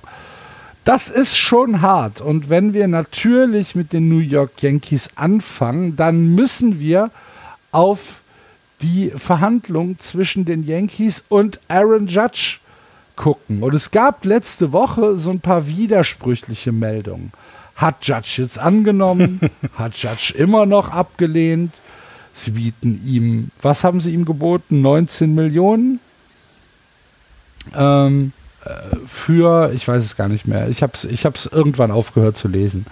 Und dann schreibt der eine, nee, der lehnt ab und der andere sagt, nee, er hat jetzt, äh, er hat jetzt zugesagt. Buster Olney sagt, äh, ich bin mir sehr sicher, dass Aaron Judge nächstes Jahr für die Yankees spielt. Ken Rosenthal sagt, ah, ich weiß es noch nicht so hundertprozentig. Ist das der, das bestimmende Thema bei den Yankees oder sollte man nicht lieber auf diesen fantastischen Rekord gucken? 54 Siege am 28.06. Wir sind noch im Juni und die haben 54 Spiele gewonnen. Aber jetzt nach dem Äh, Combined No-Hitter, finde ich, sollte man die Yankees jetzt schon fast wieder abschreiben. Also, Abschreiben, oder? Ja, ja, das stimmt. die kriegen ja nicht mal einen Hit gegen die Astros hin, also ehrlich. ja, ich finde, Run Differential plus 148. zwei im Spiel. Das heißt, die machen Zwei pro Spiel. Zwei Runs pro Spiel sind sie besser als der Genau, Gegner. genau. Zwei. genau über zwei Das sogar. ist der Hammer. in jedem Spiel, in jedem. Das ist, äh, und also diese, was du gerade gesagt hast, natürlich, und das ist, das ist natürlich jetzt, ne, wenn jetzt, wenn jetzt das die Oakland Yankees wären, dann würden diese Themen rund um Aaron Judge nicht nationwide irgendwie jemand interessieren. Da es aber die Yankees sind und da er gerade on pace ist für eine 60 Home Run Saison, ähm, ist das natürlich Thema Nummer eins. Aber, und das finde ich eben spannend, es zerreißt sich dabei niemand. Also weder die Yankees noch Aaron Judge selber. Also niemand wird dadurch irgendwie unruhig oder bringt Unruhe ins Team mit, weil er eben diese, die, diese Verhandlungen noch führen muss, sondern sie sind weiter on pace für, keine Ahnung, 122 Siege, wo sind wir gerade? Äh, Ja, so. Ne, sie, schaffen es, diese, diese Unruhe, die du eigentlich nicht gebrauchen kannst während einer Saison, komplett von dem Diamond wegzuhalten. Also es ist auf dem Platz ist alles egal. Drum, ne, danach, okay, wird drüber geredet und er, er äußert sich ja auch. dann manchmal und man die Yankees sagen was und die, die, die, die Agenten und so weiter. Aber dass das Ganze nicht zu, zu brodelnder Gerüchteküche führt, finde ich, ist erstaunlich. Gerade bei den Yankees, finde ich, weil sie so unterm Fokus sind. Und die Leistung, die das gesamte Team bringen, ist, ist ja, wie du, du hast es gerade gesagt, ist ja phänomenal. Also ne, Run Differential von plus 148. Wir haben ja mal die Dodgers gesagt, dass die so eine starke Offensive hatten die letzten Jahre. Die sind jetzt bei 128. Da würden wir auch in höchsten Ton drüber reden, wenn die Yankees 148 Run Differential hätten bei ähnlichen Anzahl von Spielen. Also es ist, ähm, es ist faszinierend gut. Ja, und Andreas hat es ja eben schon angesprochen. Äh, die Yankees sind halt auch so ein Team, wenn es mal für sieben Innings nicht läuft, dann kannst du halt trotzdem nicht den Fernseher ausmachen oder aus dem Stadion gehen, weil dann läuft es halt im achten und im neunten Inning. Es ist halt im Moment wirklich eine unglaublich gute Saison der New York Yankees, was mich zur Hoffnung hinreißen lässt, dass sie halt in der ersten Runde der Playoffs ausscheiden werden.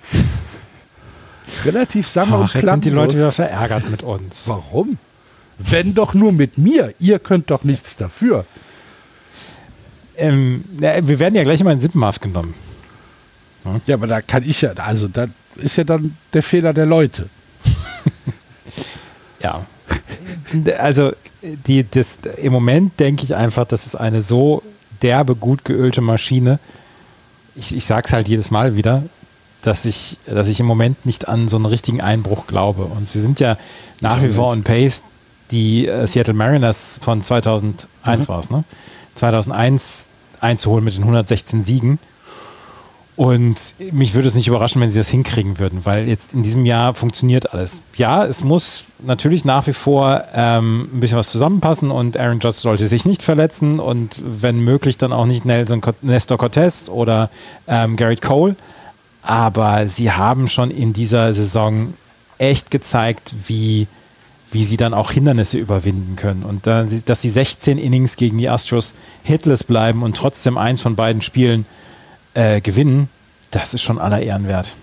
Und die Astros haben ihnen wirklich alles entgegengeschmissen ja. in dieser Serie. Ja, und, und eben das, das, das auch, ich meine, überleg mal, dass wir, ich glaube, im letzten Jahr oder im vorletzten Jahr äh, gab es selbst bei uns hier im, im Podcast mal leichte Kritik an Aaron Boone. Ist er denn, also wir haben schon darüber geredet, dass er das nicht, dass er das Zeug von allen irgendwie nicht zusammenkriegt und sie eben nicht die Leistung bringen. Und bei den Yankees hat sich, haben sich alle dafür entschieden, dass er da bleibt, weil ich glaube auch, dass die letzten beiden Jahre eben, die waren ja in der regulären Saison gut, dann in den Playoffs eben nicht, dass sie, dass sie schon sich überlegt haben, was müssen wir ändern, was müssen wir tun und sind eben nicht darauf gekommen, dass es der Manager, also der Skipper sein könnte. Und jetzt ist er weiter da und im Moment macht er, macht Boone vieles richtig. Er setzt die Spiele, Spieler so ein, dass eben jemand, der vor der Saison wie LeMayo keine Rolle mehr gespielt hat in dem Sinne, also nicht als Starting Everyday Player, ständig spielt und nicht unruhig wird oder nicht laut wird, weil er mehr Gametime haben möchte, mehr, mehr At-Bats haben möchte oder was auch immer, sondern er kriegt das alles richtig gut gemanagt und weil das sind, ich meine jetzt mal ganz ehrlich, da sind Egos dabei, die alle in einem Team zusammenzuhalten. Ne? Also ich weiß jetzt nicht, wie persönlich Judge dann drauf ist, aber jemand wie Giancarlo Stanton und Judge in einem Team zu haben, finde ich schon schwer. Dann aber noch so jemand wie Josh Donaldson. Anthony Rizzo. Anthony Rizzo, ja, wobei ich den, das ist, glaube ich, eher so der bäuerlich einfachere Typ, würde ich jetzt mal behaupten. Entschuldigung. Näheren Diss haben wir hier aber auch noch nicht gehört. er ist super lieb, glaube ich. Das ist ein ganz lieber Kerl aber halt eher so einfacher gestrickt. Nee, aber Josh Donaldson zum Beispiel. Einer, der mit, der, mit dem blauen Einteiler ausfällt. Zum Beispiel. Kommt, ja? ja. Aber, aber äh, also ne, äh, Josh Donaldson zum Beispiel, also äh, was man so hört, ähm, sind ja die, ist ja die Twins-Organisation relativ glücklich, dass er nicht mehr in der eigenen Organisation ist, weil das ein, kein angenehmer äh, äh, Teamkamerad zu sein scheint, sondern der auch mal seinen Mund aufmacht, der vielleicht auch mal äh, Dinge sagt, die nicht gesagt werden sollen unbedingt und auch, ja, vielleicht auch mal aneckt. Und all das kriegt dabei zusammen. Ne? Und auch jemand, also all dies, alles, alles dies zusammen, dass die ihre Spielzeit nicht bekommen. Der, der Wechsel von Eschella auf äh, Shotstop zu, zu keiner Verleffel, das sind auch alles Dinge, die du nicht mal einfach so rumkriegst, weil das ist ein Risiko gewesen, sind wir uns einig. Na, Oshella ist ein, ein, ein, guter defensiver Shotstop, aber keiner Verläufer ist das auch, aber bringt noch mehr mit anscheinend. Und das sind alles diese kleinen Dinge, die man vorher so nicht erwartet hätte von den Yankees. Und äh, auch, auch, hier ganz ehrlich, das ist ja noch nicht alles. Die Yankees können auch noch was zur Trade Deadline machen, weil so, so schlecht ist ihre Farben nicht, dass sie da nicht sagen könnten, äh, wir holen uns noch was, wo uns vielleicht jetzt noch was fehlt. Und das, ja, und das alles zusammengehalten, sehr gut zusammengehalten. Die Infield Defense ist, ist sehr gelobt worden in den letzten Wochen. Sie macht sehr wenig Fehler. Gerade jemand wie keine Verläufer auf der Shortstop-Position ist, ist ein überragender äh, Asset. Josh Donaldson macht die Third Base nach wie vor. Größte Überraschung für mich Anthony zum Beispiel Rizzo. defensiv, wie gut def, äh, Josh Donaldson defensiv noch ist. Ja, ja, absolut.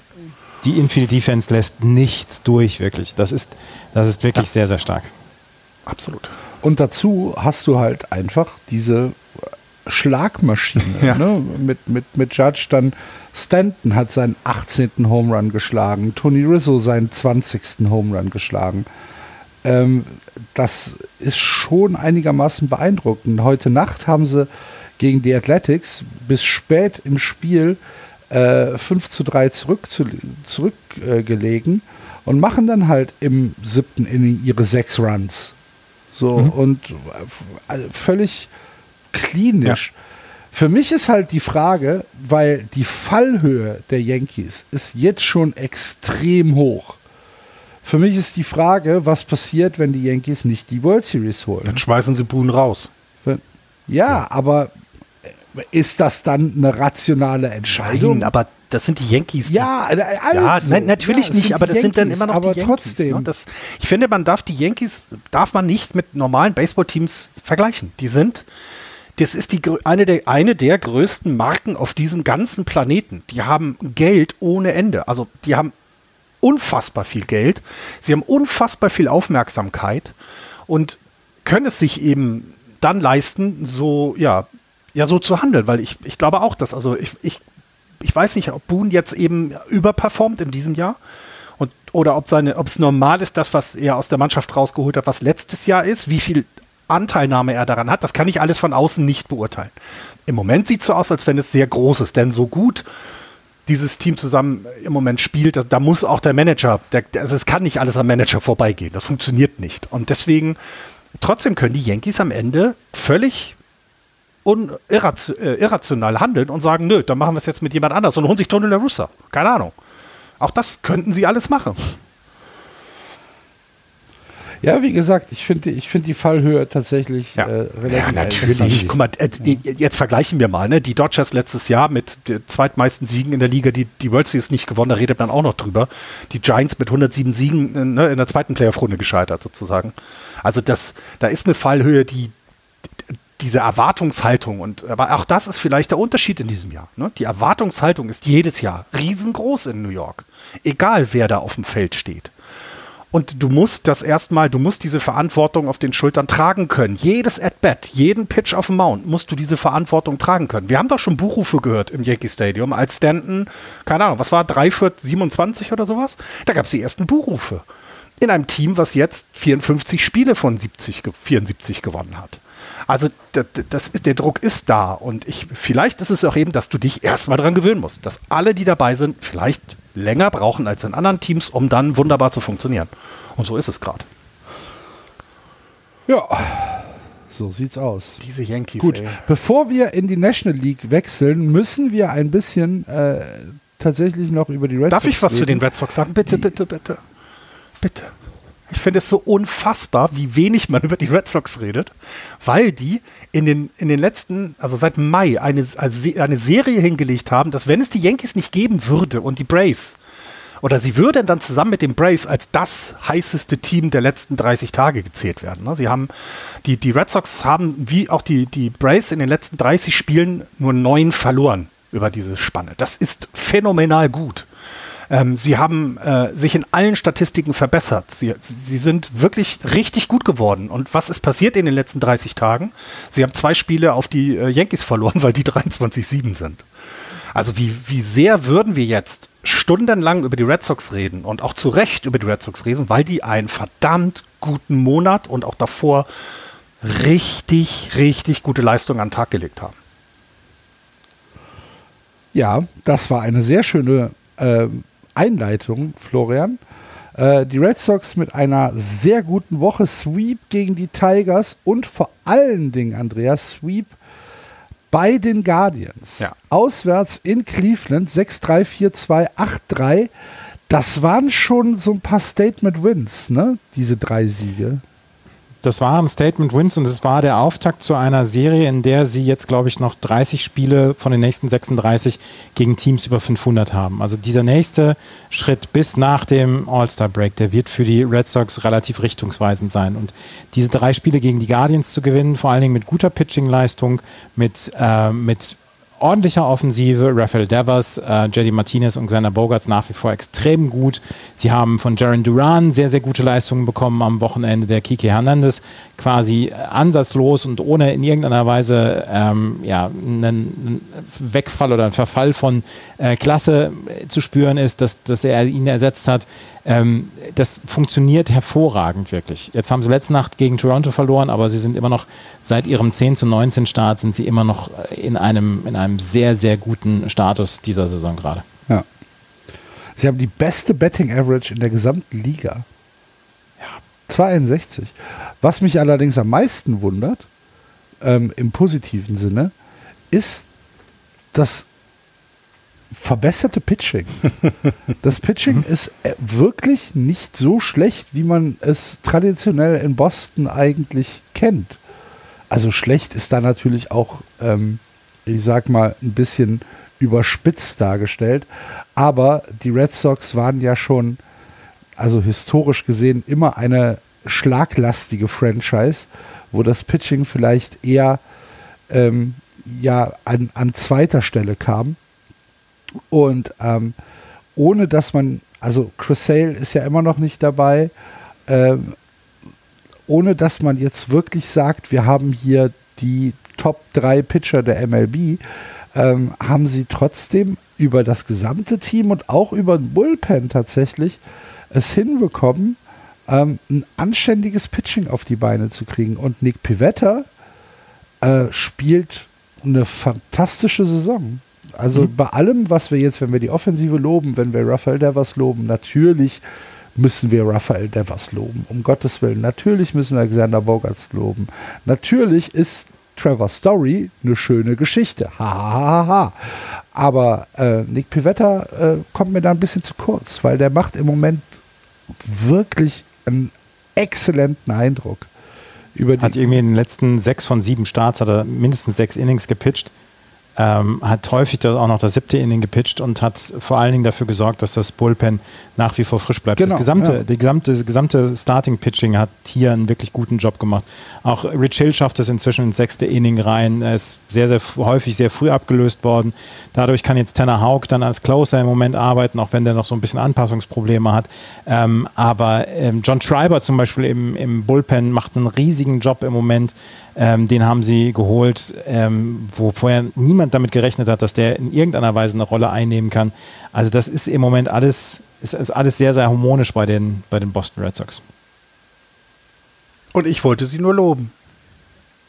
Ja. Also und ich finde eben, also die, die gerade gerade die Serie ähm, gegen die Guardians fand ich ähm, hat nochmal gezeigt, dass dass mit den Red Sox auch in diesem Jahr weiterhin zu rechnen ist, denn ähm, ne, die die die dass du, dass du einen Gegner schlägst, der dir eben diese, diesen Wildcard-Platz derzeit strittig gemacht hat und weiterhin auch streitig machen wird, das ist, glaube ich, auch für die Psychologie der gesamten restlichen Saison nicht unwichtig, dass du da jetzt nicht irgendwie, ja, dass du da jetzt nicht eins auf den Hintern bekommst und dann nach Hause gehst und wie so ein, so ein geschlagener Hund in der Ecke liegst und sagst, Mist, das war's nicht, sondern nein, du hast ihnen gezeigt, dass du, dass, dass die, auch die Guardians in diesem Jahr an den Red Sox vorbei müssen, um in die Playoffs zu kommen. Das fand ich schon beeindruckend gut, muss ich ehrlich gestehen dass jetzt äh, diese Serie gegen Toronto ansteht, ne, das zeigt eben das, was Axel gesagt hat. Jedes, jedes einzelne Saisonspiel ist immens wichtig in dieser Division. Und sei es gegen die derzeit wirklich guten Baltimore Orioles. Ne? In den letzten zehn, von den letzten zehn Spielen haben die sieben gewonnen. Das heißt, auch da mhm. kannst du nicht sagen, ach ja, komm, die Dreier-Serie gegen die Orioles, die nehmen wir mal so mit. Nee, die wollen euch ärgern. Und das machen sie auch. Und das finde ich, ist in dieser Liga, also in dieser Division ist das, ist das, ist jedes einzelne interdivisionelle Spiel einfach, muss man sich angucken, weil sonst verpasst man was. Das ist echt krass. Ja, jetzt, aber bei den Orioles haben wir ja gesagt, äh, drei dieser sieben Siege waren gegen die White Sox, die kannst du also Ja, natürlich. Okay, so. dann sind es nur vier, sieben, ja klar. Aber es ist. Aber ja, klar, die Liga, die Liga ist tatsächlich hart, die East, äh, muss man schon sagen. Ja, wenn du, du sagst es ist ja selber, ne? Der, die, die, die Baltimore Orioles werden in der Central Division Dritter. So. Und äh, ja. in, der, in der West hätten sie die gleiche Anzahl Siege wie die Texas Rangers, die Zweiter sind. Also. Ja. Ja. Sind aber 19,5 Spiele hinter den Yankees. Das ist auch so absurd. Ja. Ab, du hast 42 Siege zu diesem Zeitpunkt der Saison. Du bist, äh, bist bei 57% Siegquote und bist zwölf Spiele zurück. Das ist absurd, was die Yankees da machen. Das ist wirklich so. Tja, so sieht's aus. Gut, wir müssen ein bisschen aufs Tempo drücken, liebe Freunde. Ähm, wechseln in die National League und äh, Florian, du als Hüter unserer Kapitelmarken kannst mir jetzt sagen, womit willst du anfangen? Mit der East, mit der Central, mit der Nö, dann fangen wir mit der East an, da ist am meisten los. Dann machen wir äh, mit der National League East weiter, wo sich tatsächlich die Situation an der Spitze zuspitzt. Die New York Mets führen immer noch mit fünf Spielen Vorsprung. 47-27 vor den Atlanta Braves. 42-32. Die Phillies auch positiv. 39-45. Die Marlins dann negativ. 33-39. Und die Nationals natürlich 20 Spiele negativ. 28-48. Die Mets äh, haben von Beginn an diese, diese Division dominiert ähm, die Atlanta Braves hatten allerdings in den letzten na, drei Wochen, sage ich jetzt mal, äh, einen Lauf, wo man sagt, Jetzt müssen wir schauen, dass die Mets äh, hier nicht überholt werden. Das hat sich in der letzten Woche ein bisschen relativiert, weil die Braves äh, tatsächlich ein einen harten, harten Schedule hatten, äh, haben zwei gegen die Dodgers verloren, haben dann gegen die Giants tatsächlich 3-1 gewonnen und haben zwei gegen die Cubs verloren, wo du denkst, ah, war vielleicht eins zu viel. Aber ähm, die Atlanta Braves setzen die New York Mets so ein bisschen unter Druck. Und bei den Mets ist es so, ich habe ich traue ihnen immer noch nicht über den Weg. Ich weiß nicht, ich, ich, es tut mir leid, liebe Siege. Es Axel ist skeptisch. Ja. ja. Tatsächlich. Das wird, das wird die Kachel. Ja. Für diese Sendung. Ich, ich, weiß, da, ich weiß, dass die Mets ein hervorragendes Team sind. Ich weiß, dass äh, Jeff McNeil, der Second Baseman, wahrscheinlich die Saison seines Lebens spielt. Ich weiß, dass Pete Alonso ähm, einer der besten First Basemen und einer der besten Offensivspieler ist, den das Spiel hat. Ich weiß, dass äh, Chris Bassett oder Carlos Carrasco äh, ein gutes Pitching haben. Aber ich traue ihnen weiter nicht über den Weg. Ich weiß, dass Max Scherzer äh, immer noch äh, verletzt ist. Also er sollte ja eigentlich zurückkommen, macht er aber nicht. Äh, es, es hat sich noch nicht ausgegangen. Ich weiß, dass äh, Francisco Lindor auch eine hervorragende Saison spielt. Ich weiß das alles, ich weiß das alles, ich weiß das alles. Aber immer wenn, ich meine, es kann auch an mir liegen, um Gottes Willen, wenn ich die Mets sehe, passieren Dinge, wo ich denke, na, das sind halt die Mets. So, ich hatte jetzt diese Woche, habe ich sie zweimal gegen die Astros gesehen. Sie hatten in beiden Spielen eigentlich keine Chance. Und ich frage mich, woran liegt sowas? Äh, natürlich sind das kleine Ausschnitte aus einer, aus einer gesamten Saison, aber dann, wie gesagt, vielleicht liegt es an mir. Vielleicht darf ich die Mets einfach nicht gucken. Das, das, kann natürlich auch sein. Ähm, die Mets in den letzten 30 äh, Spielen, acht Siege, zwölf Niederlagen, also auch immer noch oben mit dabei. Ähm, für mich sehen sie derzeit nicht aus, als wenn es, ähm, als wenn da was nicht, nicht zusammenpasst. Ne? Sie haben weiter ein positives Run-Differential, das ne, ein Indikator ist für gute Leistungen. Sie spielen weiter auf diesem sehr hohen Niveau, was du angesprochen hast, obwohl eben das Starting-Pitching noch nicht ganz gesund ist. Max Scherzer hast du angesprochen, DeGrom immer noch nicht da. Es sind also, eigentlich passt alles zusammen, ne, dass sie irgendwie einbrechen könnten, nur sie tun es derzeit noch nicht. Und ähm, ich, sie haben ja selbst diesen, diesen, diesen Zwischenspurt, wie, gut, es ist noch eine lange weitere Saison, aber diesen Zwischenspurt, den die Braves mal hingelegt haben. Selbst den haben sie ja überstanden, sag ich mal. Ne? Das gab keinen Wechsel an der Führung. Ähm, die Braves sind näher rangerückt, ja, klar, aber es ist immer noch ne, fünf Spiele, das ist immer noch eine Woche Baseball, die die Braves jetzt aufholen müssen. Deswegen, oder knapp eine Woche. Deswegen, ich, also ich, ich bin nicht, ich kann nicht verstehen, weil das halt weiterhin die Mets sind und wir schon viel gesehen haben, was da passieren kann.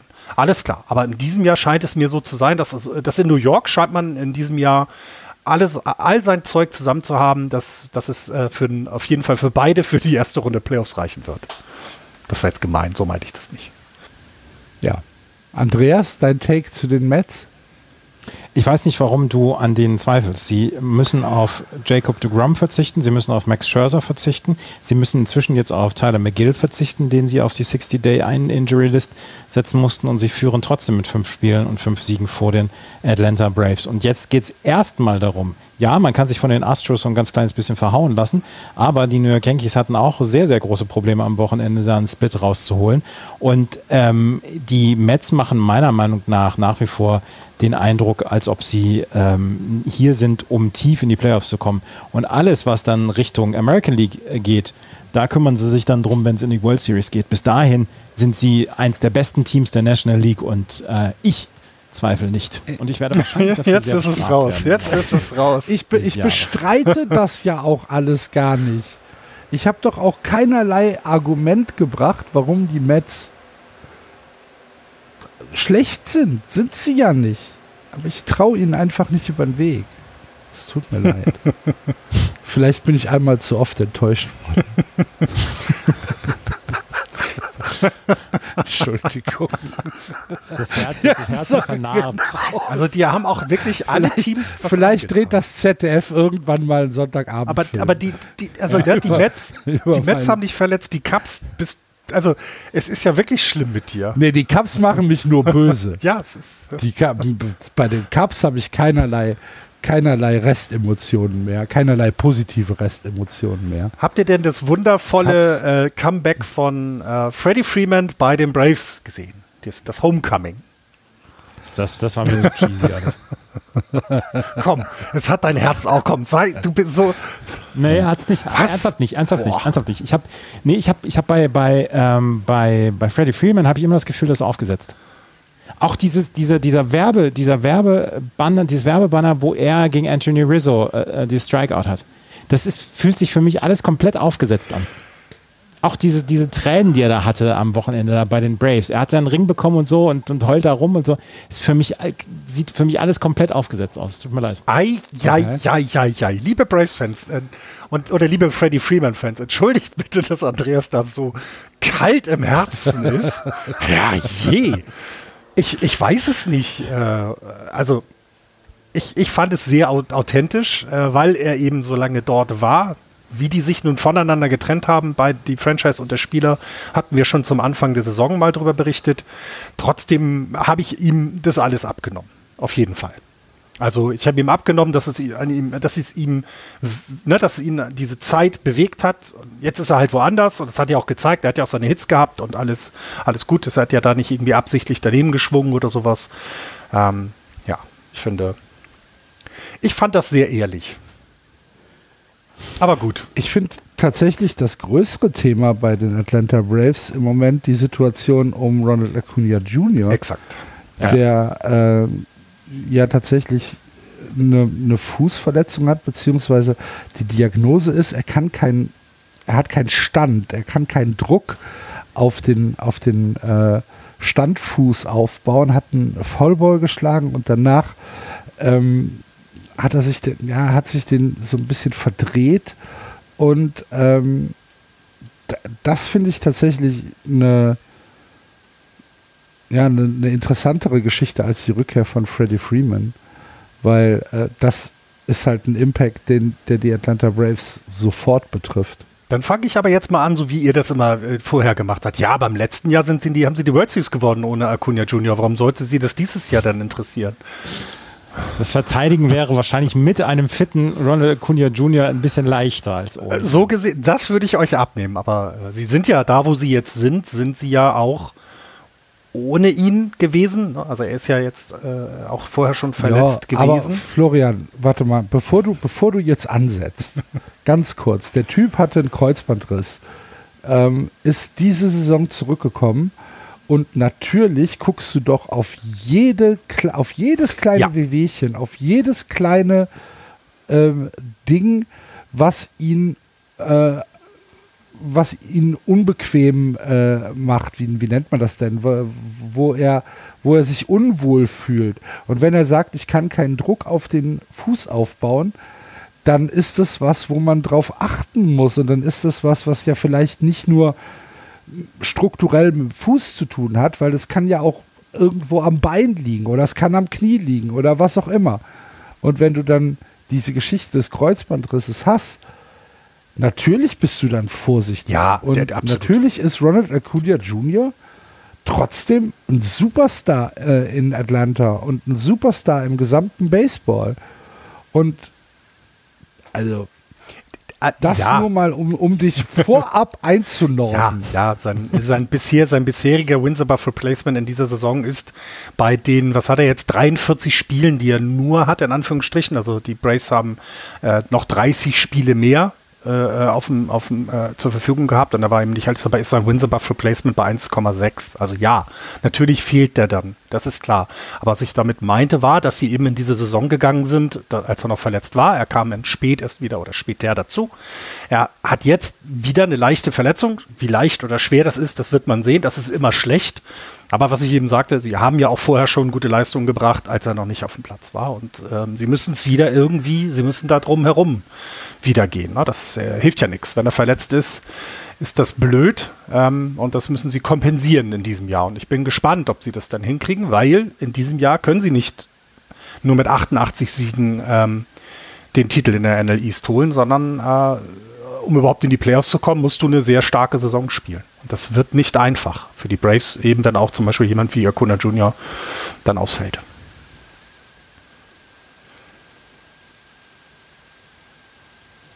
Ich möchte eine Geschichte, eine Feelgood-Geschichte zu den Phillies erzählen. Äh, du willst so. jetzt, ich sagen, du willst jetzt eine Feelgood-Geschichte erzählen, wenn Bryce Harper sich den Daumen bricht?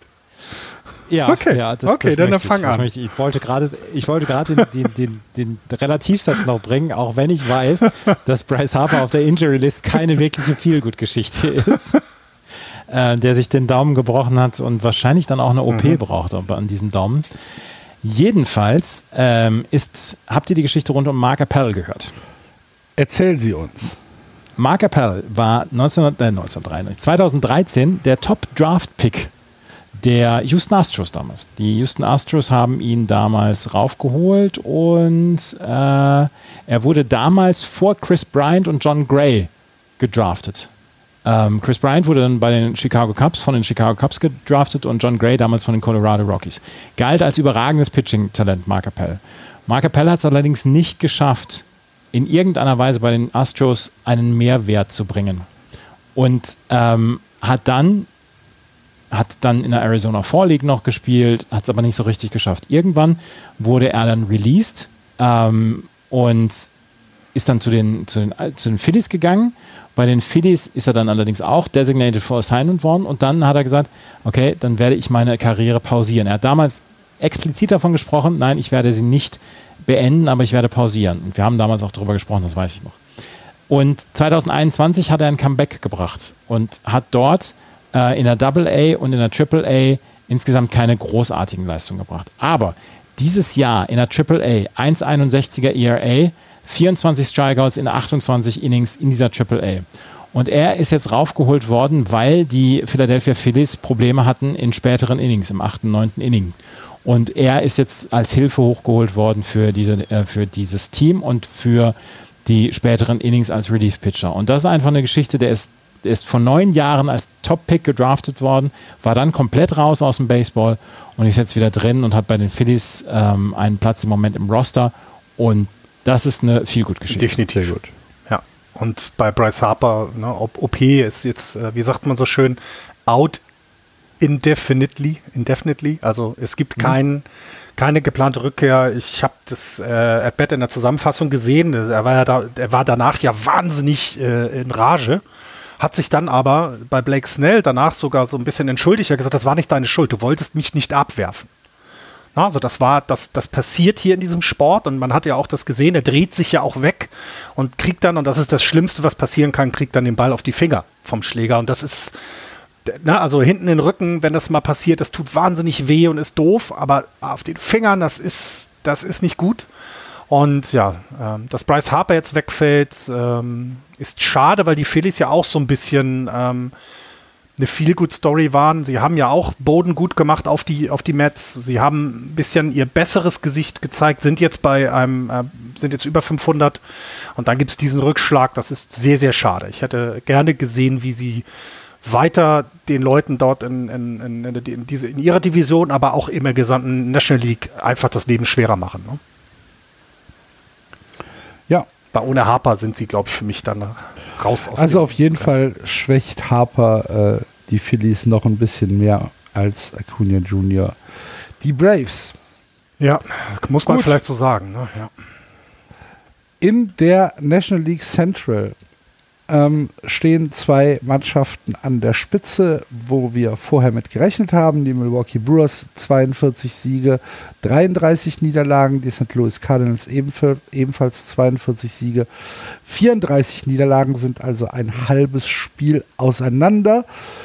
Die Pittsburgh Pirates 29, 44, die Cubs 28, 45 und die Cincinnati Reds 25, 47 all diese Mannschaften oder diese drei Mannschaften spielen für den Verlauf und den Ausgang dieser Saison keine Rolle mehr.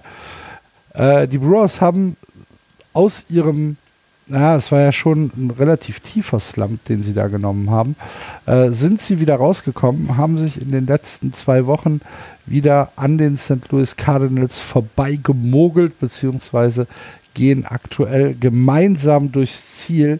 Dennoch, ich habe aus der Central, ich habe nichts zu sagen zu dieser Central.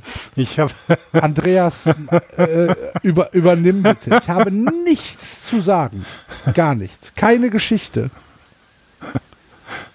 Also was, was du gesagt hast, sie haben die, die letzten zwei Wochen haben sie sehr gutes, sehr guten ja. Baseball gespielt, unter anderem dann auch ähm, durch offensiv gute Leistungen von ihren Everyday-Startern, wie zum Beispiel Willie Adames oder Christian Jellick.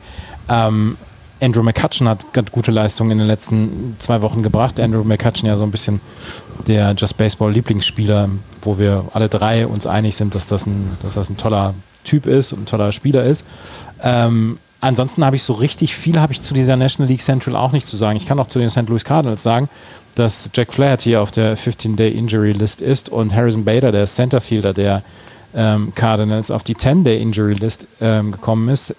Jack Flaherty hat noch nicht so richtig viel gebracht in dieser Saison, weil er sehr häufig verletzt ist. Harrison Bader ist allerdings einer der besten Centerfielder, die wir haben in der Liga. Und das könnte den ähm, St. Louis Cardinals auch ein bisschen wehtun. Ähm, sie haben dafür jetzt zwei, ähm, zwei Rookies hochgeholt, James Nail und Connor Capell. Und die haben ihre Debüts gegeben gestern Abend im Sieg über die Miami Marlins.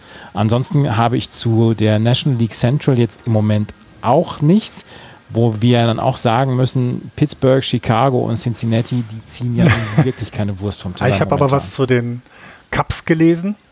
Ähm, Vorher noch, äh, Wainwright hat seinen wievielten Sieg jetzt gebracht mit seinen 48 Jahren? Das war, glaube ich, heute Nacht. Ähm, also auch wieder ne, seine, seine guten Leistungen gehen ja weiter. Ähm, alt wie äh, der Weihnachtsmann, aber äh, holt Sieg um Sieg für, für, für, für die Cardinals, was wirklich, also einfach, da muss man den Hut vorziehen, ne, solange wie der schon dabei ist.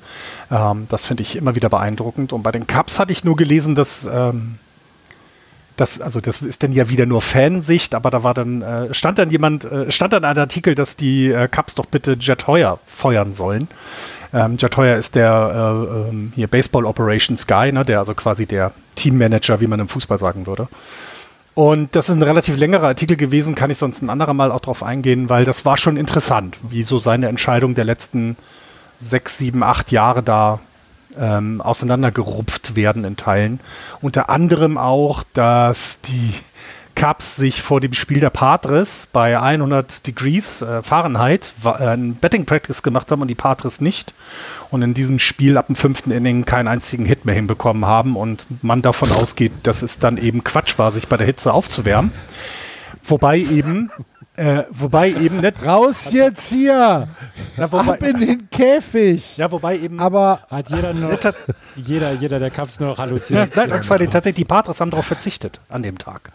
Na, also das machen sie wohl häufiger und Joe Madden hat das wohl auch häufiger gemacht, dass er an bestimmten Tagen das Betting Practice nicht mandatory hatte, ähm, sondern eben gesagt hat, ihr könnt es ja aussuchen, gerade eben, wenn du mal vielleicht ein bisschen Ruhe brauchst vor so einem Spiel. Und äh, das war eines der Gründe, aber es ging auch um äh, die ganzen Entscheidungen, welche Pitcher geholt worden sind und wie die Pitcher, die bei den Cups waren, keine Leistung gebracht haben, woanders dann plötzlich Leistung bringen und so weiter und so weiter. Also schon ein relativ langer, interessanter Artikel über das, was bei den Cups jetzt eben ja schon seit der Meisterschaft nicht mehr so rund läuft. Und die ist jetzt echt lange her, ne? Das, darf nicht, das ist jetzt äh, sechs Jahre her. ja. Was haben wir gedacht, was das für eine Mannschaft wird? Nee, Andreas nicht. Andreas hat gesagt, die Cups sind jetzt eine Mannschaft wie jede andere. Das weiß ich noch wie heute. Ja, nee, aber ich habe ich hab, ja, aber ich habe auch gedacht, das wird, das wird die nächsten drei, vier Jahre wird das eine tolle Ja. Mannschaft sein und es wird eine Dynastie geben und so weiter. Genau. Wie jung wir waren, wie Ja, aber wenn du- wenn du naiv- Aber wenn du guckst, wo die jetzt Ja. die Spieler gelandet sind, ne? Chris Bryant spielt bei den Rockies, spielt dort keine großartige Rolle. Anthony Rizzo ist so ein bisschen der, den man noch, wo man noch was. Chris Bryant war verletzt jetzt. ja, ja, aber vorher war er auch nicht gut. Äh, definitiv nicht, gilt auch als einer der, schon vorher als einer der Enttäuschungen der Saison. Ähm, Javier Baez ist jetzt bei den Detroit Tigers, ja, okay, dann spielt er gut, aber es ist jetzt auch nicht irgendwie, dass die jetzt, weil er da ist, gleich 20 Spiele besser sind oder sowas. Also es ist schon interessant auch, was da quasi aus denen geworden ist, ne? Was dann so aus dieser 2006er Mannschaft, wo wir eine Dynastie sahen, am Ende draus gekommen ist. Wie das Cast von Breaking Bad. Alle dachten, das ist eine super Mannschaft. Aber irgendwie war es das doch nicht. Und jetzt spielen sie in Off-Broadway. C-Movies mit. Off-Broadway nur noch. Ich kann mir gerade Andreas roten Kopf vorstellen. Nee, nee, ich, äh, ich, ich, habe, ich habe meinen inneren Zen erreicht. Deswegen. Ich werde auf diese Provokation nicht eingehen. Ich, den habe ich mir lange zurechtgelegt. Ja, ich glaube, du wartest darauf auch schon seit anderthalb Das Jahren. hörte sich so an. Das hörte sich sehr vorbereitet an. habe hier so kleine, so kleine Post-it-Zettel, wo, dann- wo dann immer abgehakt wird. Aha, heute gebracht. Schatz, wir gehen heute Abendessen. Ich lade dich ein. Wir gehen in die National League West und gucken ähm, auf eine etwas bessere Division als das, was uns die Central da bietet. Die Dodgers führen 45-27, haben die gleiche Anzahl an Siegen, aber drei Spiele weniger verloren als die San Diego Padres, die 45-30 stehen. Dahinter die Giants 39-33, die Diamondbacks und die Colorado Rockies hängen ein bisschen hinten dran, 33-41 beziehungsweise 32-42 können wir sagen, das wird wohl nichts mit den Playoffs dieses Jahr. Aber die ersten drei Mannschaften sind natürlich hochinteressant.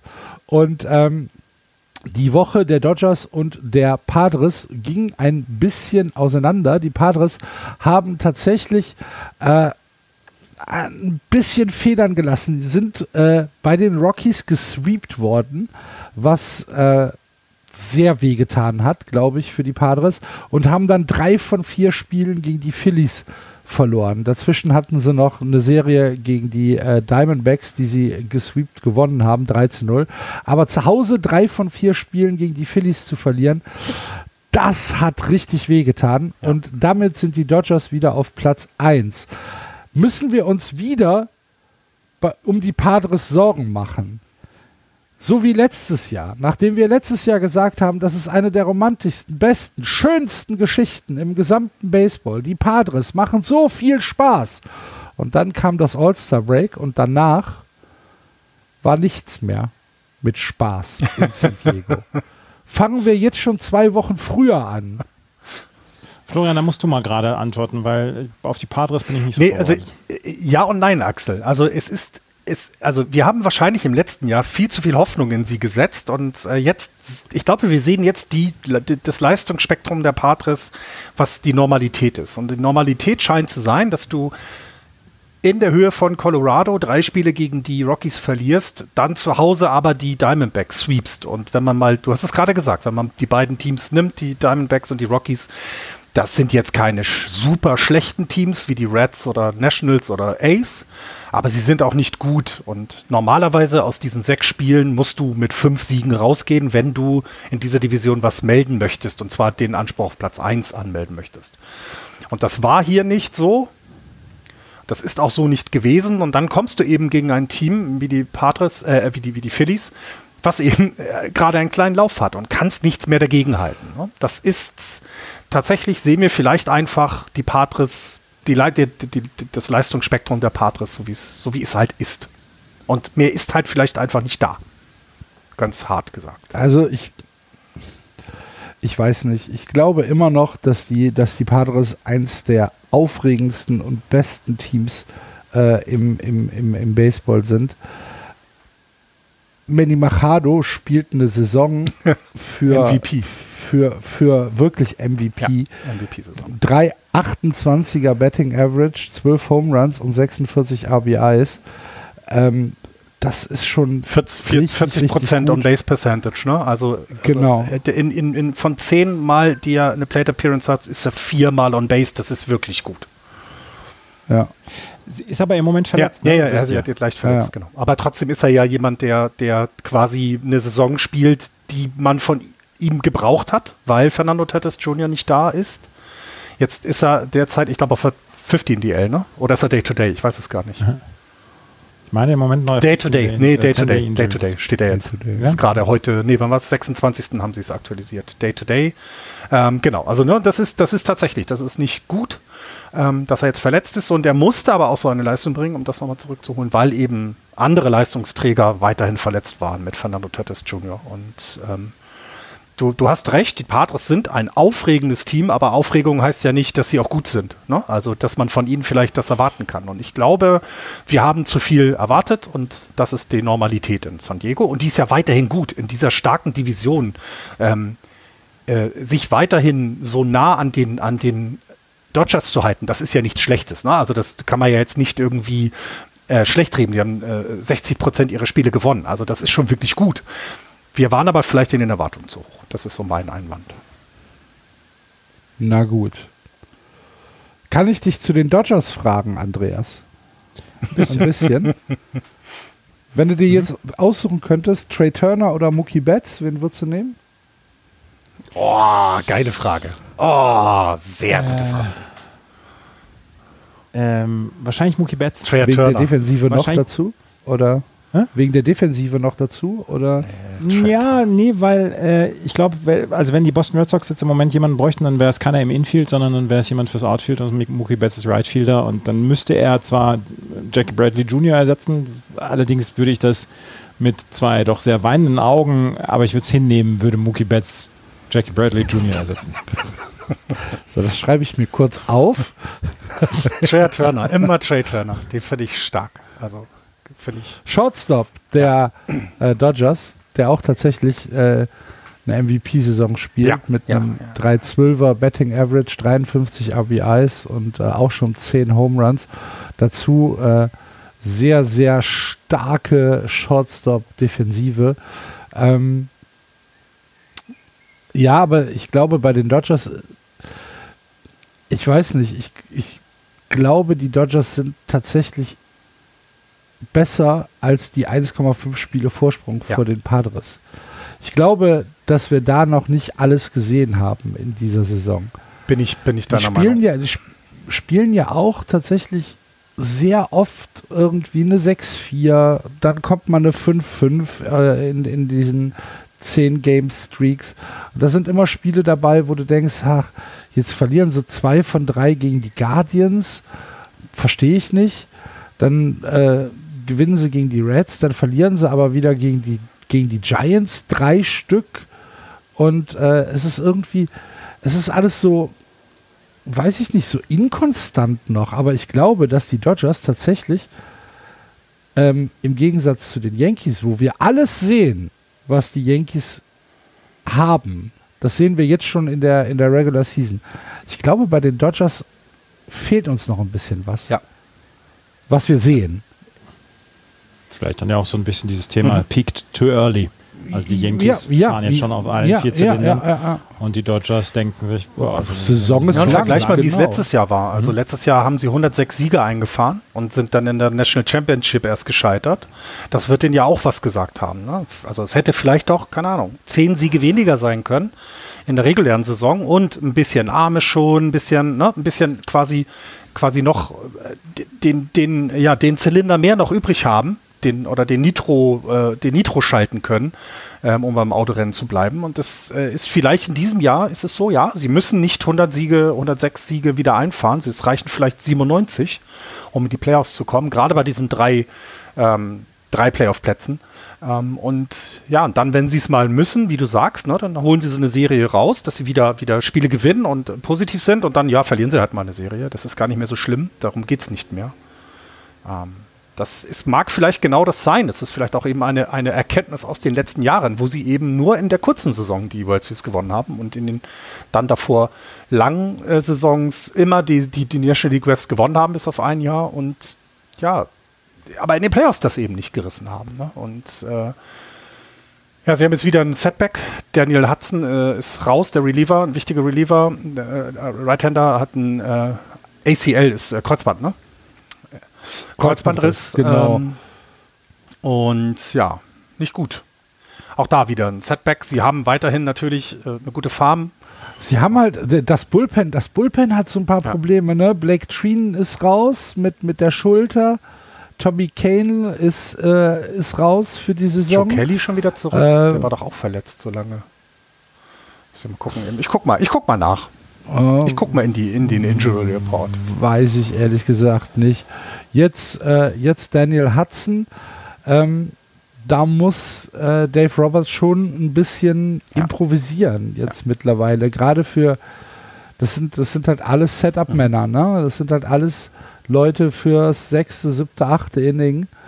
Und, Und viele ähm, halt auch auf der 60-Day-DL, dann ne? Das musst- das musst du dann-? Du hast nicht diese kurzen Verletzungen, ja, sondern also, du hast wirklich tatsächlich viel auf der 60-Day-DL und das ist, das äh, wird für die lange, für diese lange Saison und für das, was in den Playoffs noch kommt, wird das ein Problem werden, ja. Sehe ich auch so. Ja. Also Daniel Hudson und Blake Treen sind auf jeden Fall komplett raus ja. für die Saison. Äh, Tommy Kahnle weiß ich nicht hundertprozentig. Der ist zwar auf der 60 Day, aber es kann sein, dass der noch Mhm. äh, im, im September zurückkommt. Äh, Brewster Grunterroll ähm, ist jetzt äh, in der Diskussion. Ja, haben ein paar Mhm. Probleme. Aber trotzdem, ich glaube tatsächlich, dass die Dodgers, dass wir noch nicht alles Mhm. gesehen haben. Mit, äh, weil sie haben ja auch das, was, was man bei dem, äh, was man alles nicht vergessen darf, sie haben im letzten Jahr mit, äh, sie haben in diesem Jahr am Anfang des Jahres einen MVP verloren äh, mit Bellinger und äh, äh, nicht mit Bellinger, mit Corey Seager und haben sich halt einen anderen MVP geholt mit äh, Freddie Freeman. Also sie sind da ja auch in der Lage, dann entsprechend immer zu reagieren und das ist ja auch so, die Farm ist so gut gespickt, die können es sich erlauben, da ein paar Prospects abzugeben und das wird in den nächsten Jahren sie nicht so stark treffen, wie es bei anderen ähm, Franchises ist. Das ist also, ähm, das ist klar. Aber es ist das erste Mal, glaube ich auch, dass sie das erste Mal tatsächlich so ein bisschen so ein bisschen ähm, die nee, nicht mit Handbremse, das ist Quatsch, weil sie spielen ja schon mit Energie, aber vielleicht ist es eben nicht jeden Tag 100 Prozent, sondern vielleicht geben sie manchmal auch nur 70 und das ist dann auch in Ordnung und es gibt keinen Ärger im, im Clubhaus, wenn mal jemand nicht 100 Prozent gibt. Wer hätte gedacht, dass eine Milliarde Dollar Fernsehgeld helfen könnte? War es Boah, auch eine komplette. Überraschung, muss ich ehrlich gestehen. Ja. Geld kommt nicht auf Base. Das, das, war, das, war immer der, das war immer der Grundsatz. Geld wirft Ja. keine Strikeouts. Geld wirft keine Strikeouts. Genau so sieht's aus. Gut. Hast du noch was zu deinen, ähm, zu deinen Giants, Florian? Nö, ist, nein. Also nicht nichts. Ich bin immer noch begeistert. Aber Eine ruhige Woche. Ja, ja, Mercedes sie ist ja, hochgeholt klar, worden. wegen- Weil Brandon Crawford äh, sich verletzt hat, haben sie jetzt die haben den Mercedes hochgeholt. Ja, den haben sie ja von den Waivers, von den Sox geholt. White Sox. White Sox, genau. Und Chris Gestern. Bryant ist seit heute wieder, oder seit gestern wieder zurück von der Injury List bei den Colorado Rockies. Ich hätte ihn gerne am Sonntag schon gesehen äh, gegen Minnesota, aber er ist Habe ich euch schon mal erzählt, dass ich. Okay, ich lasse. Nee, hast du noch nicht. Wir brennen drauf.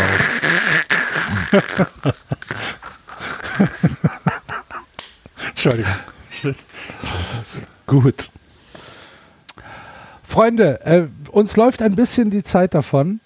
Äh, das war Just Baseball für diese Woche. Vielen, vielen Dank fürs Zuhören. Wir freuen uns tatsächlich über jeden Kommentar, über jede Anregung, jede Kritik auf unseren sozialen Kanälen, auf Twitter, auf Facebook. Natürlich Kommentare im Blog gern gesehen. Wenn ihr Lust habt, eine Rezension bei iTunes zu schreiben, freuen wir uns auch sehr drüber. Und wenn ihr Lust habt, Just Baseball einen Kaffee auszugeben, uns zu unterstützen, dann geht auf justbaseball.de. Da gibt es unten rechts einen kleinen Button, da steht Steady drauf, da könnt ihr draufklicken und uns unterstützen. Vielen, vielen Dank an alle, die das bisher machen und vielen Dank an dich, wenn du das ab sofort machst. Wir hören uns nächste Woche wieder und dann gehen wir schon mit großen, großen Schritten in Richtung All-Star Break. Äh, ist gar nicht mehr so lang. Wann war es? 19. Juli? 19.07., 19. ja. 19.07. ist dann schon äh, das All-Star Break. Das heißt, da haben wir dann schon die Halbzeitmarke der Saison. Ähm, aber bis dahin haben wir ja noch zwei Sendungen. Deswegen äh, freuen wir uns auf die nächsten zwei Wochen mit euch. Bis dahin, macht's gut, bleibt gesund, play ball. Tschüss. Ciao. Tschüss.